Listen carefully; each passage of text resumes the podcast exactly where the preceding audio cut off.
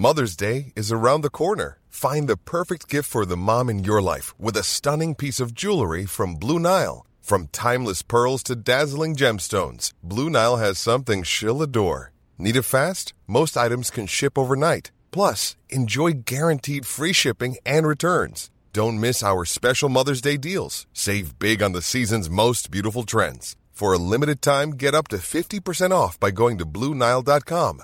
That's Bluenile.com. Bonsoir, bienvenue dans le podcast Culture PSG du lundi 24 juillet 2017.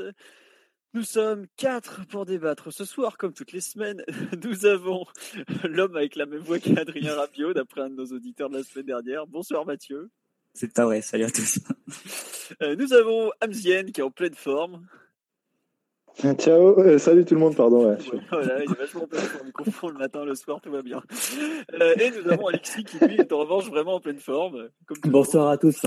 Voilà, il est Une, petite, précis. une petite blague, Alexis pour Non, non, non, non, non, le lance pas, le lance pas, le lance Il va pas. nous faire j'en ai marre euh, aujourd'hui, je pense. Donc, au programme ce soir, euh, on va revenir sur les matchs amicaux, parce que depuis le dernier podcast de lundi dernier, on en a joué deux contre l'AS Roma et Tottenham. On va faire un petit point. On va parler du Trophée des Champions, vitesse, puisque ça arrive en fin de semaine, samedi prochain, 21h à Tanger. Et on va forcément parler du mercato, puisqu'on sait que vous attendez que ça, notamment Neymar, puisqu'il y a une semaine pile, on disait Oh non, faut pas trop y croire et tout, et depuis, c'est une sorte de guerre interstellaire de la rumeur. On va parler d'Alexis Sanchez, on va parler de Juan Foyce aussi. Je ne sais, même pas comment on prononce Foyce, Foyce, euh, bon bref. Voilà, puis après un peu de la suite du mercato euh, en général. Voilà, bonjour à tout le monde, bonsoir pardon sur live, il y, a, déjà plein de monde donc euh, bonsoir à tous.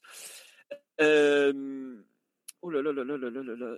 Oui, c'est vrai que je suis très fatigué, je suis un peu malade donc faudra pas m'en vouloir si des fois il y, a, y a des phrases qui veulent rien dire, c'est normal. Donc, on va commencer par les, les matchs amicaux, puisque ça au moins c'est du sûr. On passera après aux, aux rumeurs du mercato. Euh, Paris a fait. Pour, bon, on va y mettre de côté le match amical contre le PFC, vu que personne n'a rien vu. On a fait un partout contre la S Roma, but de. Merde, qui, qui a marqué déjà? Marquinhos. But de Marquinhos, effectivement, après une percée de Mota. Et euh, euh, on avait ensuite euh, encaissé un but de. Je crois que c'est Sadik qui avait marqué. le- L'attaquant, oui, puisqu'on avait. Areola contre 5 ans. Non, arrête, il la touche pas. Bref, euh, Sadik avait, avait, avait euh, ré- égalisé, puis on a gagné péna- au pénalo. Après, ensuite, contre Tottenham, Cavani ouvert le score. Le deuxième but, ensuite, sur l'égalisation, il a été marqué par. Eriksen. Non, non, enfin, je parle d'une autre, du 2-2, on s'en Ah. fout. de- Pastore. Pastore, oui. Ouais, mais c'est super dur ce soir. bon, voilà. Donc, euh, qu'est-ce que, quel bilan on tire de ces deux premiers matchs amicaux pour l'instant Euh, Qui veut se lancer sur le, le match euh, au sens large un peu Mm, qu'il y a, que on peut, on peut retenir qu'il y a encore beaucoup de travail. hein. De toute façon, on n'est pas, on n'est pas surpris. hein. On est, euh, on est en pleine euh, restructuration sur, euh, sur le plan sportif. Ce qui est, ce qui est assez amusant, c'est que, c'est qu'il n'y a pas eu masse de changements dans, dans l'effectif. Autant le match contre la Roma a montré certains signes encourageants, autant contre Tottenham, c'était, c'était déjà un peu plus inquiétant dans, dans, dans la notion de bloc équipe. Après, ça, ça reste un match amical. Moi, ce que je trouve surprenant, c'est c'est surtout le, le calendrier. J'a- J'avais l'impression qu'auparavant, les saisons précédentes, on faisait des matchs amicaux avant de jouer euh, euh, l'ICC. Là, on va, on va faire trois matchs amicaux, dont un euh, dans la nuit de mercredi à jeudi, alors qu'on joue samedi soir à Tanger en, en Trophée des Champions, ce qui, est, ce qui reste un trophée à gagner. Voilà, je trouve, je trouve plutôt ça surprenant. Moi, je trouve que on, je ne sais pas ce qu'a qu'a décidé le, le staff en amont, mais c'est c'est assez bizarre de faire seulement trois matchs amicaux avec euh, plus celui du Paris FC et, euh, et jouer la Juve dans la nuit de mercredi à jeudi avec un match, euh, un match samedi soir au Maroc. Voilà, moi c'est moi c'est surtout ce- cette notion-là qui me, qui me surprend. Pour te répondre, en fait, ce qui se passe, c'est que on avait déjà fait des pré- l'année dernière, pareil, on joue quatre matchs amicaux. hein. West Brom en Autriche, à peu près, je crois que c'était le 13 juillet, Ouais, mais il y a et trois aux d'accord, d'accord. Et l'année précédente, il s'était passé exactement la même chose en termes de timing. On avait joué Manchester dans la, dans la nuit de mercredi à jeudi, et le samedi, on jouait à Toronto contre l'OL. Je sais pas si tu te rappelles. Ouais, mais c'était sur la même cote. Non, du tout. Enfin, Mais voilà, sur, mais c'était. peu- Enfin, Ouais, non, voilà, ça c'est déjà autre chose. euh, je me suis Manchester, je me demande si on l'avait pas joué côte ouest. hein. Ah, peut-être, mais bon. Enfin, c'était bon. un moins grand voyage que. Un moins long Voilà. voyage que. Et. Moi, je te rejoins, Bien. J'ai aussi l'impression qu'on est en retard par rapport aux années précédentes, mais quand tu regardes les dates, notamment les dates de retour des internationaux et tout ça, mm. finalement, il n'y a, a, pas grande différence. Par contre, j'ai l'impression que les équipes qu'on affronte sont beaucoup plus prêtes, elles, que les années précédentes. Alors, est-ce que c'est parce que si on a une année de Coupe du Monde et les calendriers sont plus resserrés, donc tout, tout le monde commence un peu plus tôt, de, si je ne me trompe pas. Mais j'ai vraiment l'impression que physiquement, on est, on est notamment très en retard rapport et même dans la mise en place du, du jeu, tout ça, on n'est on pas en avance. Mais après, euh, tu vois les, compositions du match amical. Euh, le premier match, on part en attaque avec Pastorelli gauche. Bon, il a joué quelques matchs à ce poste-là. Ressé en pointe, Lucas à droite. Euh, bon, voilà, c'est pas évident de partir avec ça. Au milieu, pareil, il y a du Lo Celso, il y, a il y a plein de joueurs qu'on n'a pas trop l'habitude de voir. Donc forcément, bah, tu as un peu, je trouve, cette impression de, de, de, match très brouillon qu'on voit pour l'instant. Je sais pas ce que vous en pensez. Oui, pour l'instant, enfin, faut dire que c'est, c'est pas, enfin, en termes de jeu, c'est nettement en retrait par rapport à l'an dernier où on avait vu euh, d'emblée dès les premiers matchs, euh, même Emery mettre euh, mettre en place certaines idées. On avait beaucoup parlé l'an dernier du, du 3-2-4-1 en phase offensive avec les latéraux vraiment très hauts, le 6 qui décrochait entre les défenseurs centraux, les ailiers à l'intérieur. Enfin, on voyait très vite la, ce que mettait en place Emery. Moi, ce qui me frappe sur les deux premiers matchs, que ce soit la Roma et Tottenham, c'est que euh, on voit une équipe, enfin pas très, enfin qui a pas vraiment de clarté dans le jeu. C'est, on a un mal fou à ressortir les ballons. Euh, le, trio qui a été aligné au milieu les deux fois fonctionne mal à mon sens. Que ce soit Mota, Rabiot et Lo Celso, c'est trois joueurs qui décrochent beaucoup, qui vont, euh, qui vont chercher les ballons assez bas. Et, euh, et derrière, ça, ça offre vraiment très peu de solutions au PSG pour progresser. Euh, seulement par les côtés, par, la doublette d'ailier et par, les, enfin, par les deux doublettes euh, latéraux ailiers de chaque côté. Et ça isole encore plus l'avant-centre. Donc, euh, je trouve que c'est, en termes de jeu, c'est, c'est un gros cran en dessous par rapport à ce qu'on a fait l'an dernier. Mais c'est, un peu le principe de la prépa et, de, et des matchs amicaux. L'an dernier, on a fait une excellente pré-saison avec des joueurs qui étaient, qui étaient direct dans le bain. Et pourtant, ça nous avait pas empêché de faire une première partie de saison vraiment médiocre euh, est très inabouti dans le jeu et Emery avait, euh, avait remis, euh, remis, remis, en cause beaucoup de ses principes au cours des premiers mois de compétition. Donc là, peut-être que ça sera un peu le chemin inverse, beaucoup de, beaucoup de difficultés en pré-saison et peut-être plus de, plus de clarté et plus de, compétitivité durant, durant les premiers mois de compétition. Après, il faut dire aussi que l'équipe est pas. Tu dis qu'on est en retard physiquement et tout, je le note aussi, je pense. Je trouve que c'est assez, assez notable le retard physique. Mais le retard dans le jeu, enfin, l'équipe, elle n'est pas complète. En fait, c'est il peut se passer beaucoup de choses au niveau du mercato. Enfin, des joueurs peuvent partir, peuvent arriver. Donc, on ne sait pas trop. On sait pas trop si l'équipe qu'on aligne là va ressembler vraiment à, des équipes qu'on pourra aligner au cours de la saison. Quoi. Ouais, tiens, on va juste faire un petit tour sur le live. Euh, on nous dit, euh... oh là, ça a défilé à tout, j'arrive même plus à lire. Euh, on n'aura pas la même équipe dans au cours de la saison, c'est vrai. Il y a pareil des gens qui constatent qu'on semblait beaucoup beaucoup mieux au trophée des champions, mais c'est vrai qu'après on a quand même galéré. Je me souviens le premier match à Bastia, il avait été horrible, par exemple. Je sais pas si on a eu une occasion de la première période, je sais pas si vous vous rappelez, c'était horrible. on nous dit autant l'an passé on semblait prêt, autant cette année c'est tendu. Euh le truc que je retiens le plus, c'est qu'il faut absolument qu'on achète un gardien. Mais on va parler des points positifs, négatifs. Là, euh, on reste un peu sur l'aspect global sur deux matchs. On nous rappelle que la première mi-temps contre Tottenham était pas mal. Bah, offensivement, oui, mais en défensivement, je nous ai trouvé assez catastrophique. Ouais, je suis d'accord. Il y a un fan de toi, Amzien, d'ailleurs. Gage de podcast de qualité si tu es là. Merci. Voilà, euh, tu peux lui faire un virement, il sera content. Euh, et on nous dit que l'ami Giovanni est une déception et c'est sa plus grande fan qui le dit, donc c'est dire. Euh, bilan, on est très loin d'être prêt. Ah, on nous signale que selon Mundo Deportivo, Neymar a fait cacamou. Euh, bien écoutez, euh, c'est fort probable que Mundo Deportivo ait fait un article là-dessus, mais on va en parler plus tard. Non, voilà un peu les réactions. globalement, l'impression que c'est un peu, on est un peu en retard par rapport à l'année précédente.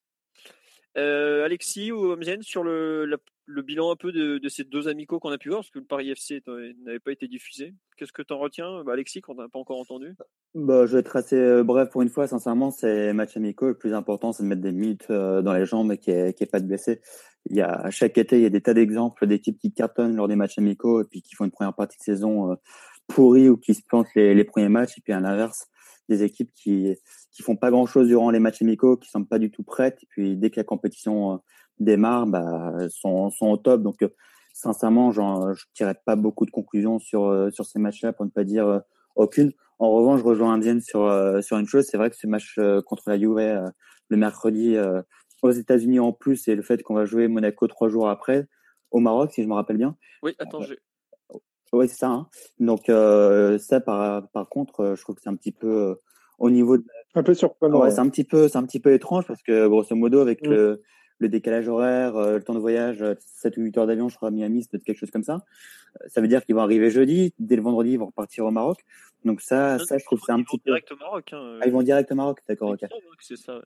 Ça serait plus intelligent, mais je trouve ça, ça pour le coup, je trouve c'est un petit peu, un petit peu étrange. Maintenant, on a pris l'exemple de l'année dernière où on, avait cartonné contre, euh, contre Lyon. On fait sûrement nos meilleurs matchs de la saison lors du Trophée des Champions. Et puis à l'arrivée, notre début de championnat avait été assez euh, poussif avec un, une victoire à Bastia, euh, dont tu faisais référence tout à l'heure, Philou, qui avait été, disons, très très très compliqué. Donc voilà, franchement, sur ces matchs-là, j'en tire, j'en tire vraiment pas grand-chose. À partir du moment où il n'y a pas de blessé, tout le monde peut se mettre des minutes dans les jambes, je retiendrai que ça. Mais à ce propos de des minutes dans les jambes, je, te coupe philo, mais vous trouvez pas que les joueurs ont beaucoup beaucoup de temps de jeu Enfin, on tire vraiment beaucoup sur la corde. Généralement, les joueurs jouent une mi-temps max sur ce type de match. J'ai l'impression qu'Emery donne euh, des fois 90, 70 minutes à, à des joueurs. Enfin, il n'hésite pas à faire ça. Et ça surprend en fait. Il a le trophée des champions aussi qui arrive très vite. non, mais la défense, par exemple. Non, mais c'est ah, peut-être qu'on a pris, on a pris peut-être pas assez de joueurs pour ce, pour, euh, pour le groupe aux États-Unis. Voilà, exactement. Quand on, a, quand on, a, eu des blessés, euh, que ce soit Meunier, Thiago Silva, Verratti, on on peut pas les compenser et du coup on fait moins de changements et on est obligé de donner, on tire peut-être un petit peu trop sur la corde sur certains joueurs. Je sais pas. Bah, peut-être qu'il veut donner, il veut donner plus de temps de jeu aux joueurs en qui il a confiance pour la saison à venir et, le reste il les, il les néglige peut-être un petit peu euh, aujourd'hui. Bah, tu, tu vois ceux qui ont joué beaucoup pour l'instant, tu as euh, bah, Marquinhos, mais c'est parce qu'on manque d'un défenseur central. Kimpembe, ouais. pareil, il joue beaucoup parce qu'on a que trois centraux. À l'entraînement, c'est quand même Zoumana Kamara qui fait le quatrième défenseur central. Quoi. le mec, il a arrêté de jouer il y a deux ans. Euh, au bout d'un moment, euh, on est, on est un peu juste sur certains postes. Pareil, arrière droit, euh, bah, on se retrouve à faire jouer Nkunku parce que Alves, bah, il fait ses 70 minutes et c'est déjà bien. Mais tu vois que, par exemple, Kurzawa a fait deux fois 70 minutes, il me semble. Yuri, il a vraiment fait des, des rentrées, des rentrées très, très courtes. Donc, mmh. Non, mais je, te rejoins. C'était un des premiers trucs que j'ai noté, c'est que par rapport à l'année dernière, on a fait beaucoup moins jouer les jeunes. Caligari, il a fait deux fois 20 minutes, alors que l'année dernière, à cette époque-là, je crois qu'il avait fait deux fois 70. Ah, voilà, Mota qui sort, euh, qui était un peu rincé sur le dernier match et qui, qui fait pourtant plus, plus limitant, il me semble. Mm. Euh, c'est des choses un peu surprenantes, mais. Ouais. Après, moi, je trouve que, je sais pas ce que vous en avez pensé, mais c'est vraiment, entre les deux matchs, il y a eu une vraie rupture. C'est-à-dire, contre Rome, globalement, c'était pas terrible offensivement, mais ça tenait défensivement. Et contre Tottenham, j'ai l'impression que c'était tout le contraire. C'est-à-dire qu'offensivement, c'était un peu mieux, voire c'était plutôt bien. Notamment sous l'impulsion de Rabiot, Pastore ou même Lo Celso. Et par contre, défensivement, on a été catastrophique contre, contre Tottenham. Quoi. Enfin, on a ah concédé énormément de choses. Je sais pas, je, j'ai vraiment l'impression d'une équipe qui est en pleine construction. Et puis, étant donné que c'est pas, ce ne sera pas les, joueurs qu'on aura pendant la saison, euh, pour l'instant, Verratti n'a pas joué une minute aux États-Unis, par exemple. Moi, ce qui m'a vraiment marqué sur le match de Tottenham, c'est qu'on ressortait pas du tout le ballon hein, quand on était pressé. Donc, euh, l'équipe telle qu'elle était alignée avec les joueurs qui étaient en place, ça fonctionnait pas du tout. Bah, ça, je te rejoins, euh, Marty. Je dirais que c'est la seule conclusion qu'on peut tirer sur ce match-là, c'est qu'on sait toujours pas défendre, encore moins euh, quand on n'a pas le ballon. Euh, ça, ça, c'est terrible parce que en, seconde mi-temps, dès qu'on s'est retrouvé à 10, ça a quand même été très très rapidement la panique. Alors, c'est qu'un match amical, il y a beaucoup de joueurs qui sont loin de leurs meilleures conditions physiques, mais mais c'est vrai que de ce côté-là, défensivement, c'est quand même, enfin, c'est inquiétant. Non, parce que c'est un match amical et je suis le premier à, à dire qu'il faut pas tirer de conclusion là-dessus.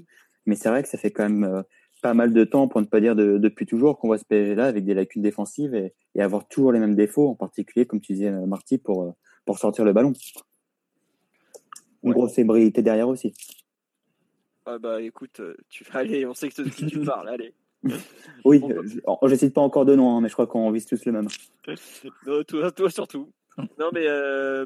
Bah, J'en visais deux là en l'occurrence. Les deux? Ouais, bah Trapp et Kurzawa principalement, oui. C'est vrai que sur le live, on nous dit que Kurzawa a beaucoup de mal défensivement. Euh, au poste d'arrière gauche, globalement, euh, c'est assez effroyable pour l'instant.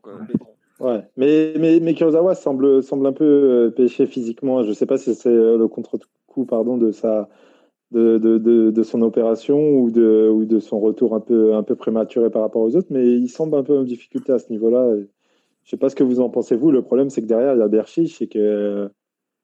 Ah, certes, il n'a il a pas énormément joué, mais on sent que techniquement, c'est pas c'est pas le roi des petits périmètres. Hein. Et il tient pas sur ses jambes. sur le premier match à Salaroma, il est tombé 4 ou 5 fois durant les, 4 minutes qu'il a joué.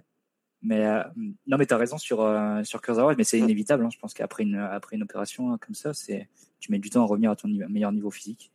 Et Verratti, c'était déjà le cas. Donc, euh, bon, on va faire euh, pour euh, avancer un peu les points positifs de, de ces deux premiers matchs. Qu'est-ce, qu'est-ce que vous voyez vous? C'est compliqué. Bien, on va sortir une, individualité. Moi, j'ai beaucoup aimé Rabiot contre, contre Tottenham. je l'ai trouvé pas mal dans ce, dans ce, dans ce rôle de relayeur. Je sais que, que beaucoup pensent que c'est un, un 6 pur, mais, mais je trouve voilà, il a été tranchant, il a été efficace avec le ballon. Euh, agressif. Je sais pas, c'est plutôt une agréable surprise euh, euh, le, match d'Adrien Rabiot contre Tottenham. Après, trouver des points positifs sur deux matchs où on a des, états de forme disparates, ça, ça, reste quand même très compliqué. Bah, je trouve Daniel Alves quand même. Enfin, on sait que c'est un super joueur, mais bon, voilà. Oui, oui. Tu vois le premier match contre la Roma, je l'ai trouvé vraiment, vraiment bon. Hein. Bon, il y a eu une faute dans la surface et un oubli sur le but, mais à part ça, globalement, enfin, tu vois la différence entre l'aile droite et l'aile gauche, c'est pas le même monde. Hein, quoi. C'est limite pas le même football. Hein. Ah quand tu fais des, renversements de jeu, des, transversales euh, d'un côté vers, vers l'arrière gauche, tu, vois que c'est pas du tout le. On n'avait pas ça avant, quoi. Ouais.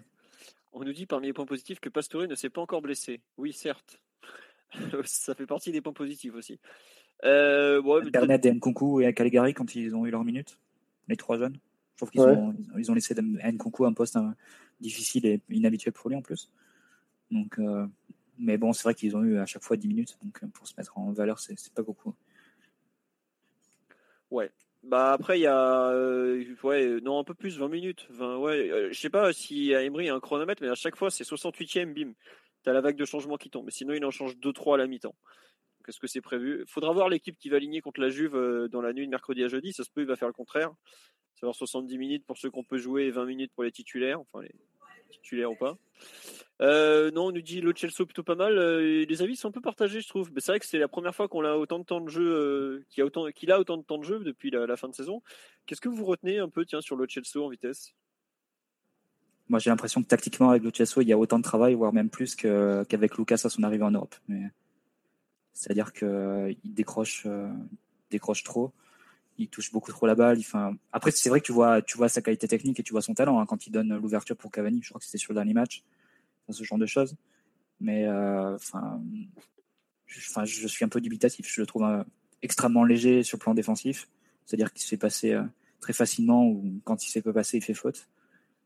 beaucoup de mal à situer.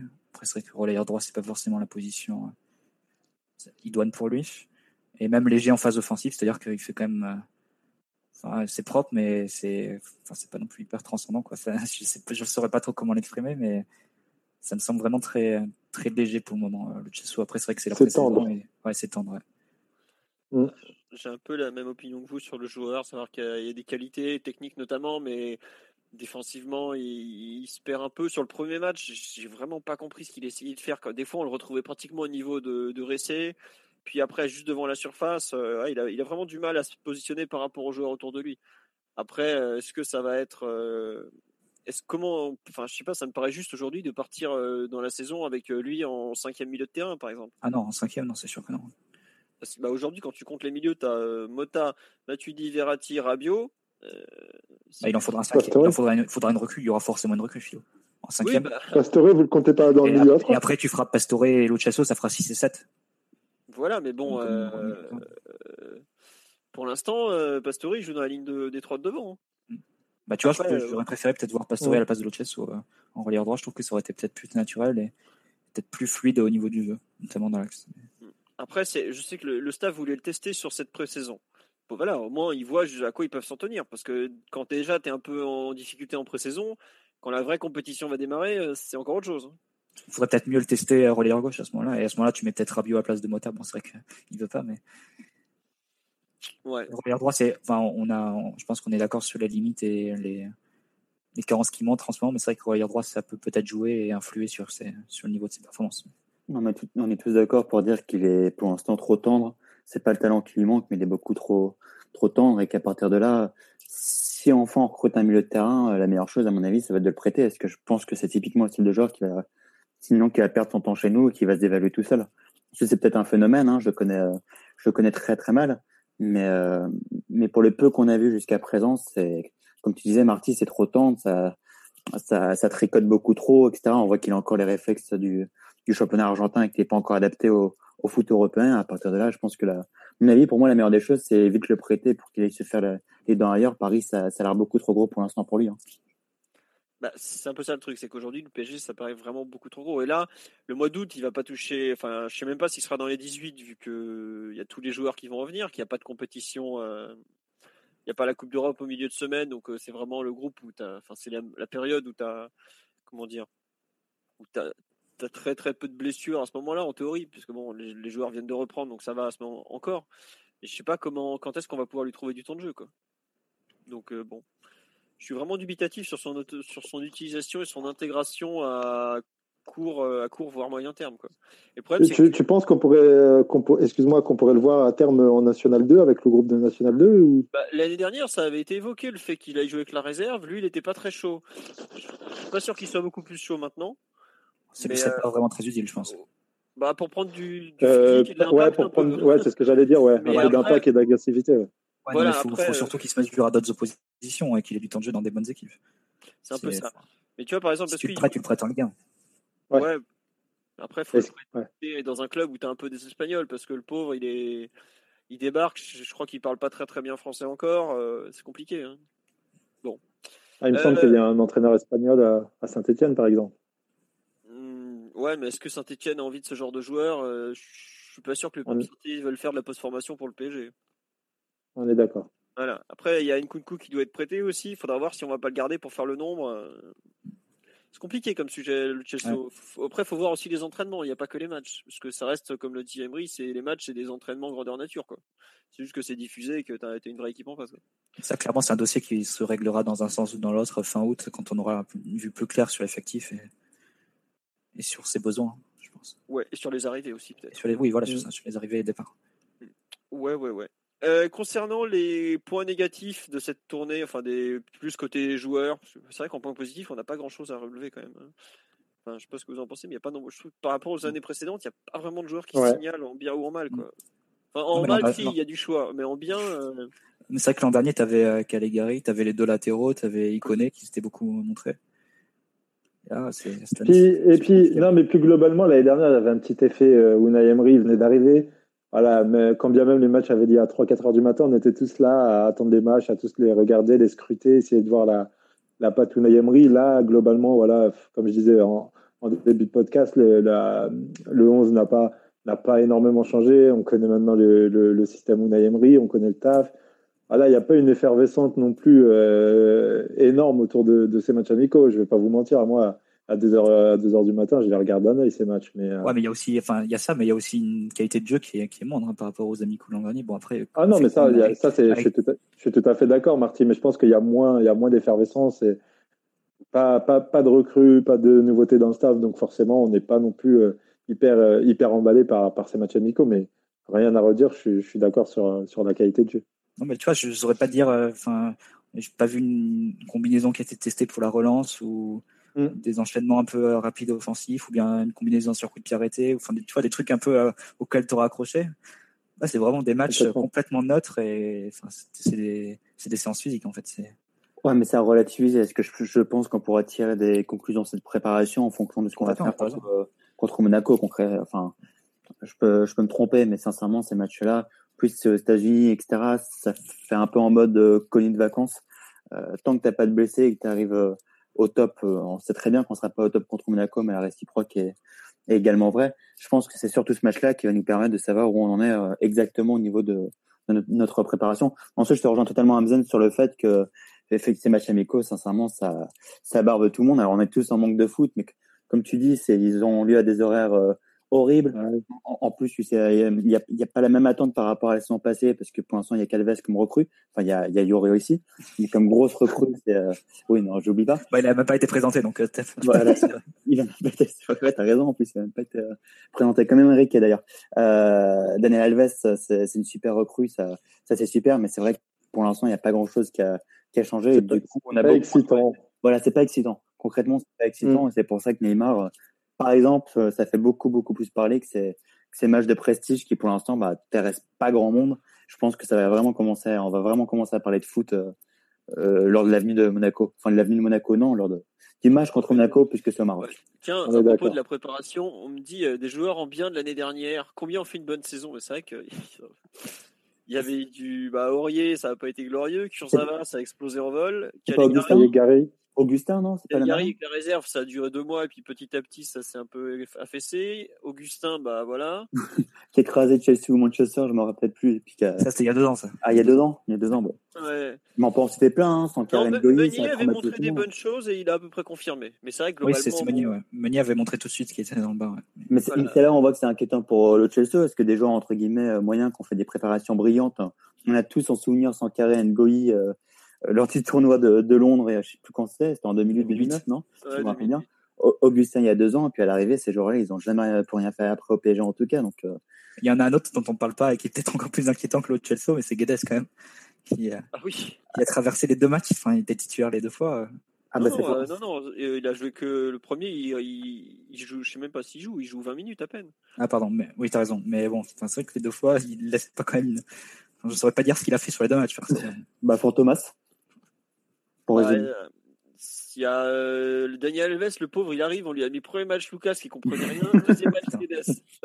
Ah, le côté droit Alves, Lucas, il, se sont, il y a eu des, des mésententes et des incompréhensions incroyables. Hein, en, en, même temps, tu parles d'un joueur qui a un QI football, c'est difficile d'avoir un plus grand QI football que Monsieur Alves, et tu parles d'un autre joueur comme Monsieur Lucas, c'est difficile d'avoir moins de QI football que lui. Donc à partir de là, forcément, les deux ne peuvent pas s'entendre. Hein. Ouais, mais bon, c'était. Ah, on, voyait le, vrai Brésilien et le faux. Parce qu'on on défonce euh, le Chelsea et Guedes, qui sont pour l'instant très décevants, en tout cas, qui montrent pas grand-chose, mais, mais Lucas, euh, il va encore planter ses 15 buts, mais, mais ses progrès dans le jeu, c'est quand même, euh, c'est quand même terrible. Hein. Parce que lui, il a exactement les mêmes lacunes par rapport à quand il est arrivé au PSG. Ensuite, il se sauve parce qu'à chaque saison, il arrive à planter ses, ses 10-12 buts. Je me rappelle plus de ses stats de la saison passée, mais en gros, c'est ça. Mais mais euh, mais Presque 20 même, je crois. Presque 20, même. Presque mais 20, que, mais, la preuve, personne n'en veut. Hein. Et la preuve, personne n'en veut malgré ses stats. Hein. Non, mais c'est vrai que les joueurs qui étaient en difficulté l'an dernier euh, se signalent pas forcément euh, en mieux euh, durant la pré-saison. On peut rajouter Ressé, on peut rajouter euh, Kurzawa. Kurzawa, il y a vraiment le coup de la pubalgie, c'est un cas particulier. C'est vrai, c'est vrai, c'est vrai. Ressé, quoi. Oh là là. Contre la Roma, il a fait illusion un quart d'heure.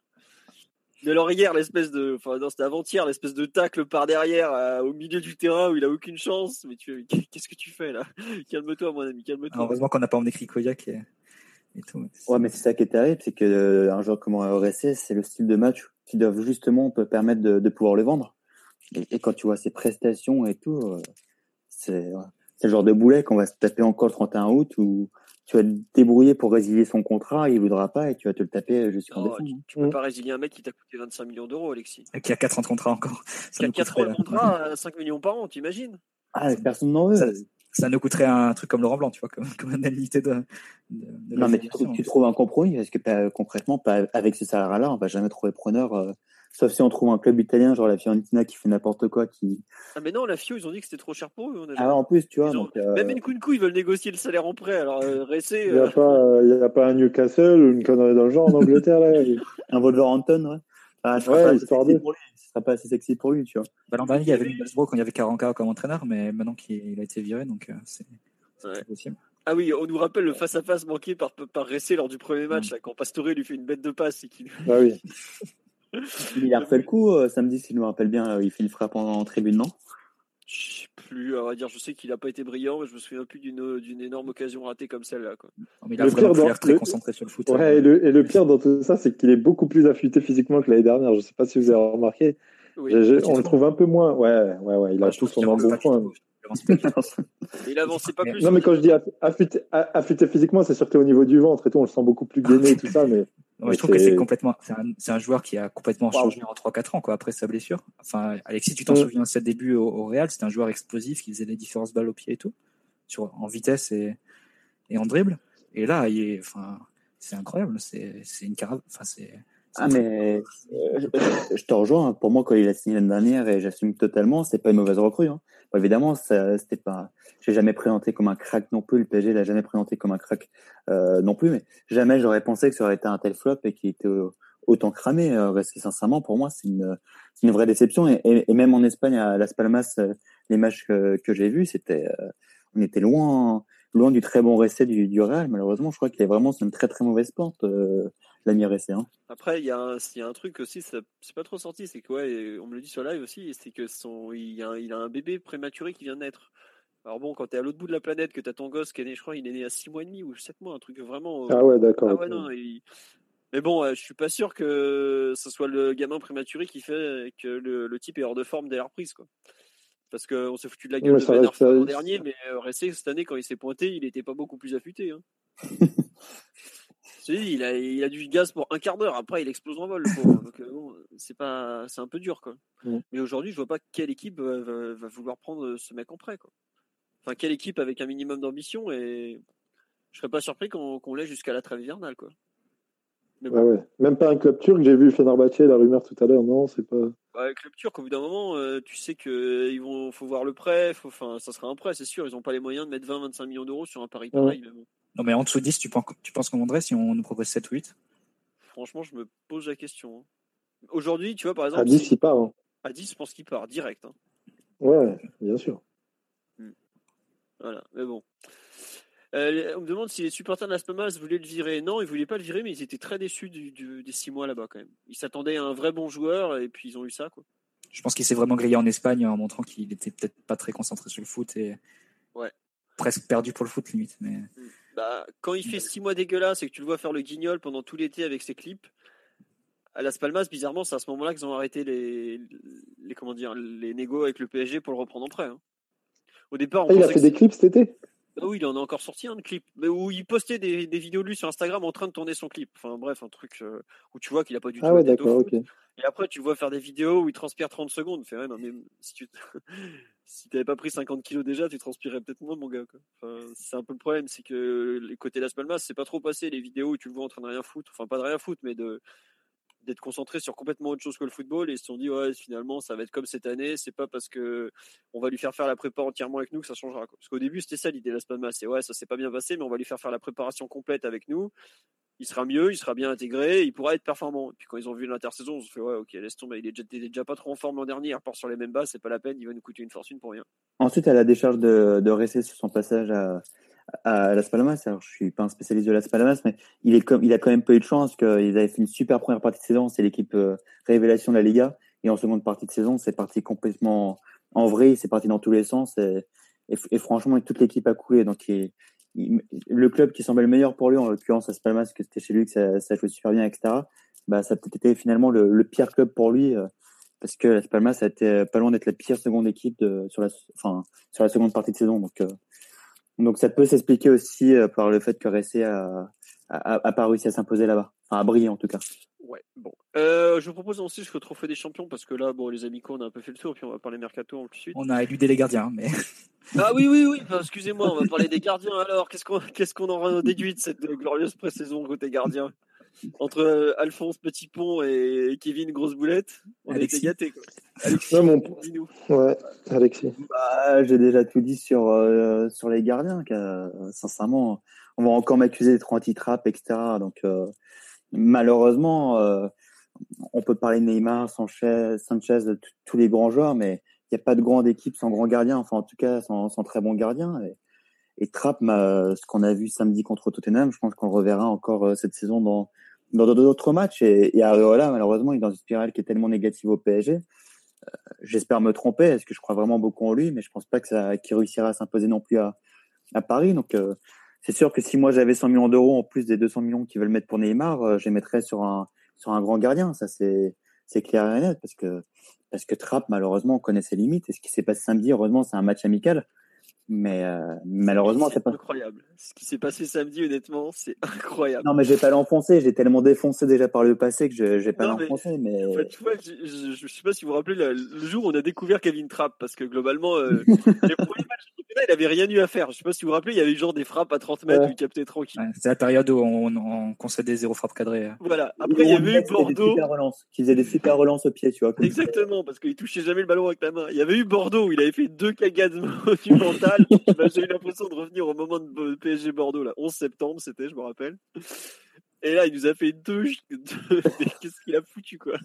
Non, mais, mais on rigole, mais le, le vrai problème de Kevin Trapp, il a quel âge maintenant? Il a 27 ans? 27 ans, euh, ah ouais, ouais, juillet 90. Non, mais 27 ans et la vraie question qu'on peut se, poser sur, sur Kevin Trapp, outre son niveau euh, intrinsèque, c'est que j'ai l'impression qu'il a vraiment pas de mental, Kevin Trapp, en fait. C'est, c'est, je sais pas. Ah bah attends, est... attends t'es sévère. Ce qu'il a dit dans le Parisien deux jours avant, qui était en pleine confiance et beaucoup plus serein cette saison? non, mais, c'est terrible.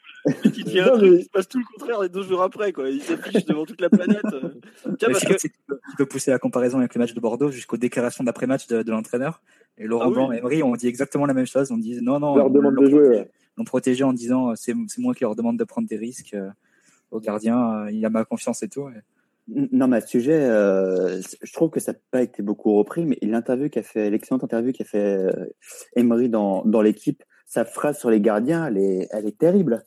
Parce que franchement, c'était très très peu repris. Mais en gros, il dit bon, les gars, parce qu'on n'a pas mieux et qu'il n'y a pas mieux sur le marché. Ouais, c'est ça. Exactement. on peut avoir un gardien. Ouais, je sais bien. Mais, mais les on s'est fait, on s'est fait recaler par, euh, comme il s'appelle, Donnarumma et Oblak.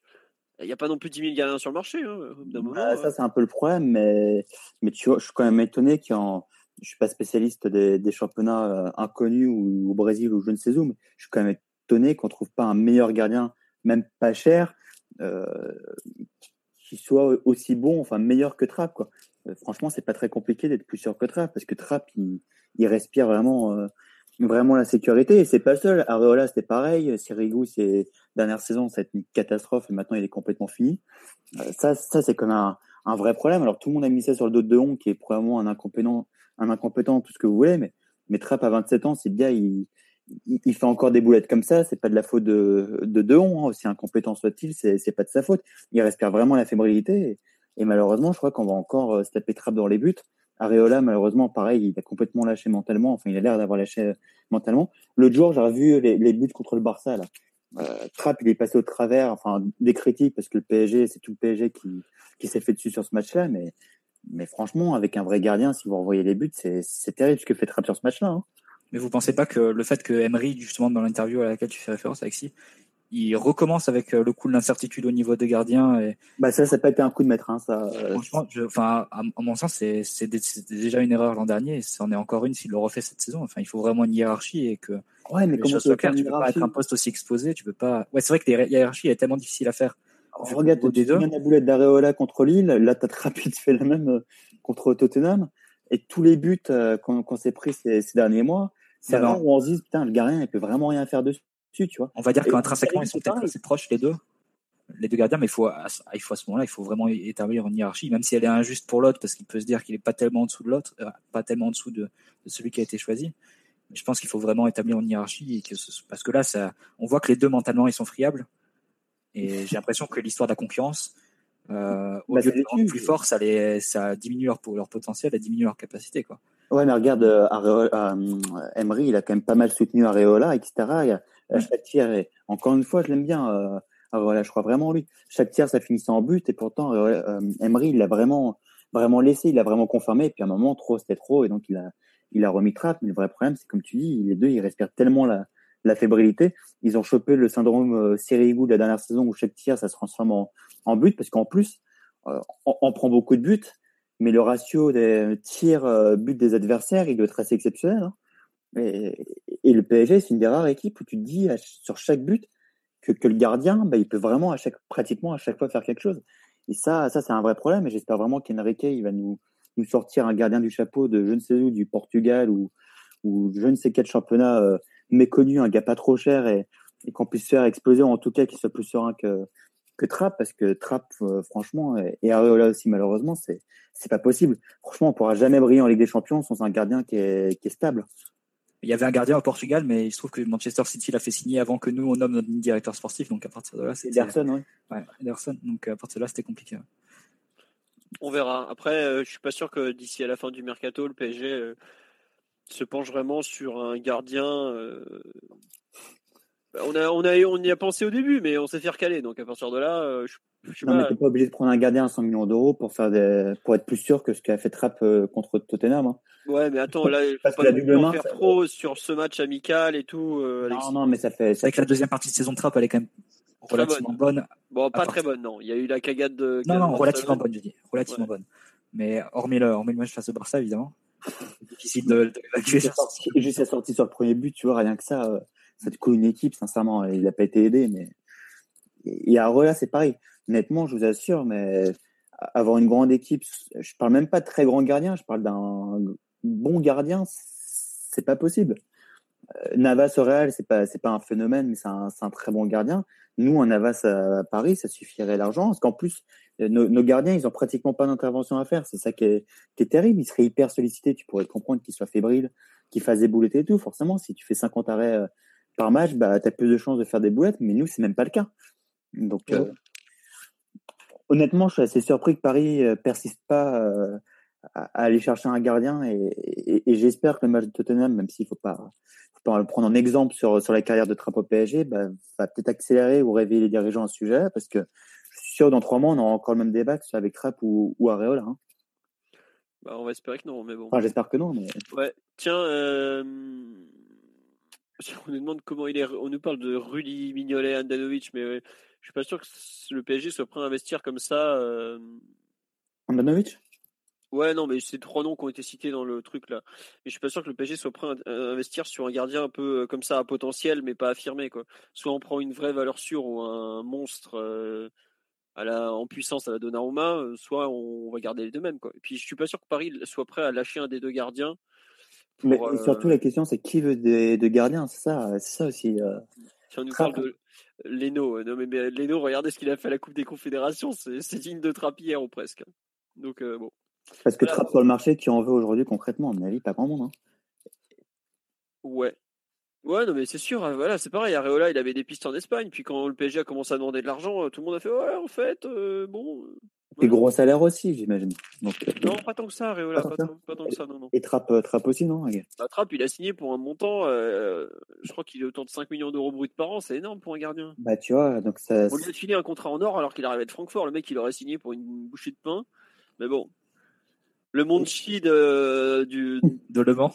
De du Mans a, brillé ce jour-là. Donc bon. Non mais voilà. Euh, on va passer au trophée des champions. Bah tiens d'ailleurs, euh, qui sera le titulaire d'après vous au trophée des champions? Trapp ou Areola bah, Trapp. Bon, on sait pas. On sait même pas. Non, bah, c'est pas. C'est vrai. Hein. On sait pas. Non, mais en vrai, on sait même pas. C'est qu'ils remettent Areola après la, la, après la, la bourde de Trapp. On sait, ça semble a priori acquis que, que Henry n'est pas le plus grand, le plus grand fan de Trapp et, et qu'il a remis vraiment un peu un contre-coeur euh, parce que Areola c'était vraiment plus possible. Mais ce serait pas, enfin, je serais pas surpris qu'il remette Areola euh, et qu'il essaye de le relancer une ultime fois. Quoi. Ouais, surtout que, que, que, Trapp réellement il a, il a, il a pas pris de vacances après la Coupe des Confédérations. Drexler il revient, il revient fin juillet début août. Lui il est, il est déjà de retour. Peut-être que dans sa tête il est encore, il est encore un peu en dedans. Il en a pris avant des vacances. Hein. Ils ont eu droit pratiquement à une semaine ou dix jours de vacances, les, deux Allemands, avant la Coupe des Confédérations. Pas suffisant. Quand tu sors d'une saison à 70 matchs, tu prends une semaine et tu vas en Coupe des Confédérations. Non, mais Amzien, je t'aime bien, mais les boulettes de trappe, ça date pas de ce match amical pourri. Non, je, je, dis pas ça. Je dis pas ça. Je dis, je dis juste qu'il a peut-être besoin de prendre un peu de recul et que, et que à ce niveau-là, euh, peut-être que Emery préférerait mettre euh, préférerais mettre Areola samedi, tout simplement. Mais, mais je suis d'accord. Hein, le, le, niveau de global de Trapp, je ne trouve pas, je trouve pas que ce soit que ce soit un, un, un crack. Et, euh, et même et, euh, pour Areola, euh, Areola, malheureusement aussi. Hein.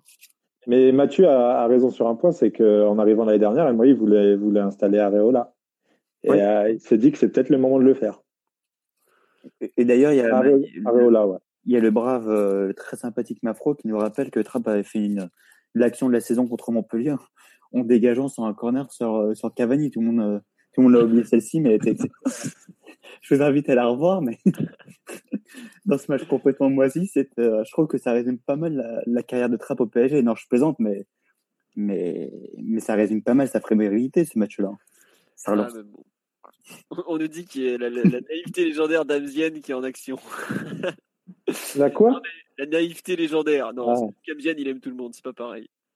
Non, non, non, non, non, du tout, du tout. Je, je, je, je suis pas, je suis pas particulièrement fan de, de, Kevin Trapp et, je pense vraiment que, que, que, comme Mathieu le dit, il va en profiter pour, pour installer Areola. Donc, euh, je pense qu'Areola sera titulaire samedi. Ce, qui est, ce, qui est, dur pour Trapp, c'est que les deux erreurs qu'il fait face à, face à Tottenham, c'est les deux erreurs qui sont enfin, c'est sur deux points qui sont censés être ses deux points forts. C'est-à-dire le premier, son, son jeu au pied. Là où il a, le plus d'avantages sur, sur Areola. Il se trompe euh, de direction. Enfin, c'est pas sur, c'est pas dans ce sens-là qu'il doit dégager. Soit il, soit il l'envoie sur Kipembe côté gauche, soit il oriente sur le côté, mais il peut pas, peut pas envoyer un dégagement axial comme ça. Euh, et après, évidemment, il se trompe dans, l'exécution et le choix et l'exécution qui sont mauvais. Et, euh, la deuxième erreur, c'est sur une anticipation.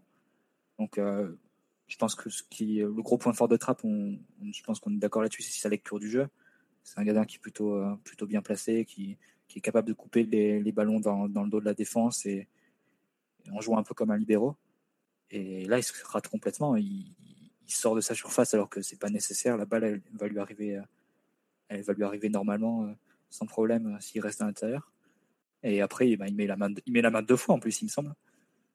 Et euh, voilà, donc c'est ça qui est d'autant plus dur pour lui, c'est que deux points où il est censé être meilleur que Areola et c'est deux points où il se trouve. Donc, euh, il a de quoi vraiment remettre le dos dans la tête d'Emery si, si, euh, s'il n'avait pas déjà.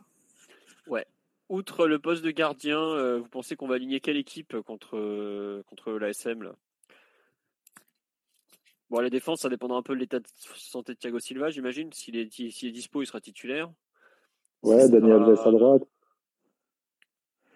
Ouais, ouais, Daniel Alves à droite, forcément. À gauche, plutôt Kurzawa que Berchiche, après les temps de jeu jusque-là, non? Ouais, ouais, ça va être ça. Mota, euh, Mota Rabio et. Bah, Rabio et le Celso, vous pensez? Ouais, Rabio, exactement, il, est blessé. Ouais. Il y a un doute, euh, il a dit qu'il ne savait pas encore s'il serait prêt ou pas. Exactement. Donc vous pensez que qu'on pourrait avoir le Celso contre Monaco? Non, non, je pense qu'il va tout faire pour mettre Verratti, moi. Ouais, je pense aussi, ouais. il, va commencer à prier parce que c'est pas avec le milieu qu'on a aligné jusque-là qu'on va aller loin. Hein. Si tu arrives à aligner euh, Matuidi, Mota, euh, Verratti, bon, ça va, même si Matuidi n'est pas non plus en très grande forme. Mais bon, on sait que c'est un cas particulier du, du, football au terme, en termes physiques. Mais tu auras toujours Pastore, euh, Di Maria, Lucas aussi. Enfin, Di Maria, il est suspendu. Ah oui, ça va, t'as raison. Ouais. Pastore devant alors. Ouais, je... bon, Cavani en pointe forcément. après, ouais. Lucas c'est Pastore. Lucas ou Guedes? Oh Non, pas Guedes quand même, je pense. oh non, oh non, pas. c'est vrai que le renom était un peu. Non, non, mais ouais, euh, c'est un peu au milieu. Je me demande ce qu'on va faire. Je ne crois pas du tout qu'on osera mettre euh, Lo Celso. Pour moi, ça paraît trop juste. Euh, à cet instant de la saison, je ne crois pas du tout. Bon, on verra. Mais c'est vrai Faut que. lancer Berned un peu. Je pense que Berned a marqué peut-être plus de points que Lo Celso, en tout cas. Et je trouve qu'il a vraiment montré des bonnes choses et tout. Et il a l'air de bien s'intégrer au groupe. Je suis, je suis, vraiment content pour lui. Quoi. Bon, on verra. Euh, à cet instant-là, avec notre équipe, ce qu'elle montre, euh, nos joueurs pas prêts, euh, parce que bon, on n'aura pas récupéré Dragster d'ici là. Hein. Enfin, si, il reviendra de vacances encore en claquette. Non, Neymar ne débutera pas contre Monaco. Il est prévu un quart d'heure à la fin pour reprendre le rythme. qui est le favori selon vous? C'est plutôt Monaco Qui est plutôt le PSG Qu'est-ce que vous en pensez à cet instant de notre préparation? Euh, chaque, équipe a ses torts. Euh, je, sais qu'on n'a pas montré grand-chose sur notre prépa, mais je trouve que, j'en parlais tout à l'heure avec un collègue à moi, je trouve que Monaco, pour l'instant, le mercato, moi, je, je lis partout que, que ça bosse bien. Moi, je constate deux choses, c'est qu'il n'y a pas de remplaçant à, à Bernardo Silva, il n'y a pas de remplaçant à Benjamin Mendy. Euh, ils ont pris Terence Congolo, qui a un profil différent. Ils ont déjà Georges, qui est pareil, qui n'a pas du tout le, profil de Mendy. Bernardo Silva, on sait que c'était un, moteur important euh, de, leur secteur offensif. Euh, alors je veux bien qu'ils ont ils aient rapatrié pardon euh, Alan Saint-Maximin ou, ou Ronnie Lopez, mais pour moi c'est pas c'est loin encore du niveau d'un Bernardo Silva. Le, seul le seul recrutement cohérent c'est au milieu de terrain ou pour remplacer Bakayoko. Ils ont fait coup double avec euh, Soelo et, et Tillmans. Là, là vraiment on a l'impression qu'il y, y, a une certaine cohérence et, et ce sera peut-être euh, positif pour eux. Mais, euh, mais pour le reste, voilà, je trouve pas que, que, leur, euh, que leur mercato soit particulièrement réussi. Je me trompe peut-être, et peut-être que l'avenir me, donnera tort, mais, mais, mais je sais pas, entre une équipe qui a perdu 3-4 cadres importants et, une équipe un peu en difficulté lors de sa prépa, mais qui a, qui a un 11 qui a au moins le mérite de se connaître, c'est pas, pas si joué d'avance. Bah, le truc, c'est que le 11 de Monaco, je trouve qu'il. Enfin, le poste embêtant, c'est vraiment Mendy parce qu'ils ont Ronnie Lopez qui peut prendre la place de, Bernardo, au moins temporairement. Et, euh, mais ils ont gardé les Neymar, ils ont gardé Fabinho, ils ont gardé Falcao et Mbappé pour l'instant. Donc, c'est quelque part, ils auront, continueront à avoir des automatismes à Monaco. Donc, bon, je sais pas trop ce que ça donne la préparation pour l'instant, mais je m'attends quand même à ce qu'ils soient, ce qu'ils soient en forme, surtout que Jardim a une méthode de préparation d'avant-saison assez particulière, la périodisation tactique, ce qui fait que son équipe est pas, enfin, il travaille pas le physique sans ballon et enfin, il, il fait pas de grande préparation foncière d'avant-saison, ce qui fait que son équipe est prête beaucoup plus tôt dans la saison et, ne doit pas attendre le mois de septembre ou octobre pour être, faut être vraiment bien physiquement. Donc euh, peut-être que de ce point de vue-là, ils ont, ils ont peut-être un avantage sur nous où la méthode de préparation est un peu différente. Après, contrairement aux années précédentes, ils ont aussi eu beaucoup d'internationaux qui sont rentrés tard. Hein tout ce qui est euh, Mbappé, euh, il y avait qui encore qui est rentré tard? Il y a eu du bah, est revenu tard. Euh, Jamerson, pareil, il avait fini tard, il est revenu plus tard. Euh, bon, pas Fabinho. Falcao, je sais plus, je crois qu'il a repris assez tard aussi. Bon, bref, je sais que les deux équipes sont pas spécialement, spécialement affûtées physiquement. Les Monégas avaient l'air de se dire, de dire que dans le jeu, c'était pas du tout terrible de leur côté. À voir. J'avoue que j'ai du mal à des. Je vois sur live, il y a pas mal de 50-50, mais il y a du Monaco favori parce que plus près physiquement. Si on perd euh, la même année euh, l'International Champions Cup et le trophée des champions, c'est quand même une grosse, une grosse risque. Des trophées qui sont acquis euh, depuis des années. Non, mais le vrai problème, c'est que personne n'a aucune idée quelle est la différence physique entre les deux équipes. Monaco, je ne sais pas où ils en sont exactement, et Paris, on ne sait pas où ils en sont non plus exactement. Donc, partir de là, parce que ce, match-là, normalement, ça doit jouer avant tout, à cette période de la saison, ça doit jouer avant tout sur, sur le côté physique. Mais si Paris. Monaco plus tôt. Sur, pardon? Monaco a repris une semaine plus tôt. Mais oui, en plus, mais si Paris, euh, si Paris a son meilleur niveau et un peu près bien physiquement, je vais pas dire qu'il ne doit pas avoir un match, mais on a tous en tête la finale de, de la Coupe de la Ligue, euh, qui a été le dernier match de la saison entre deux équipes, si je me rappelle bien d'ailleurs. Euh, si Paris a son meilleur niveau, normalement, tu dois, tu, dois l'emporter. Surtout que Monaco, en plus, a perdu des joueurs importants que vous avez précédemment cités. Donc, euh, donc ça, c'est la vraie, la vraie question, c'est de savoir à quel niveau on est véritablement le, le PSG. Ensuite, on sait tous que c'est des matchs un petit peu particuliers. Est-ce que c'est un, c'est un match amical? Officiellement, non, mais officieusement, ça fait un peu ambiance euh, match amical.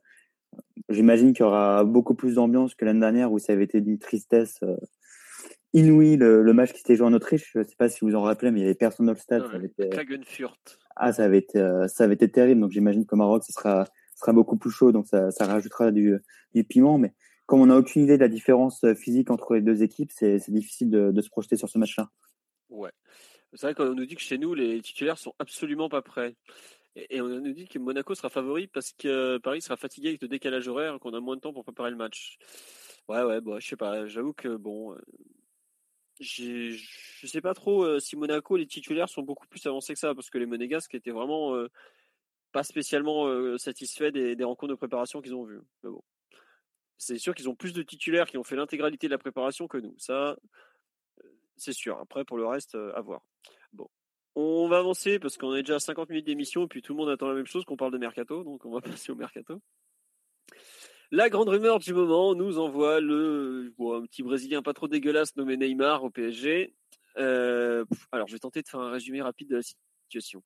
Il y a une semaine, mardi dernier, un certain Marcelo Belchler qui est depuis devenu une star d'internet, a balancé Neymar a dit oui au PSG. À partir de là, ça euh, c'est parti dans tous les sens.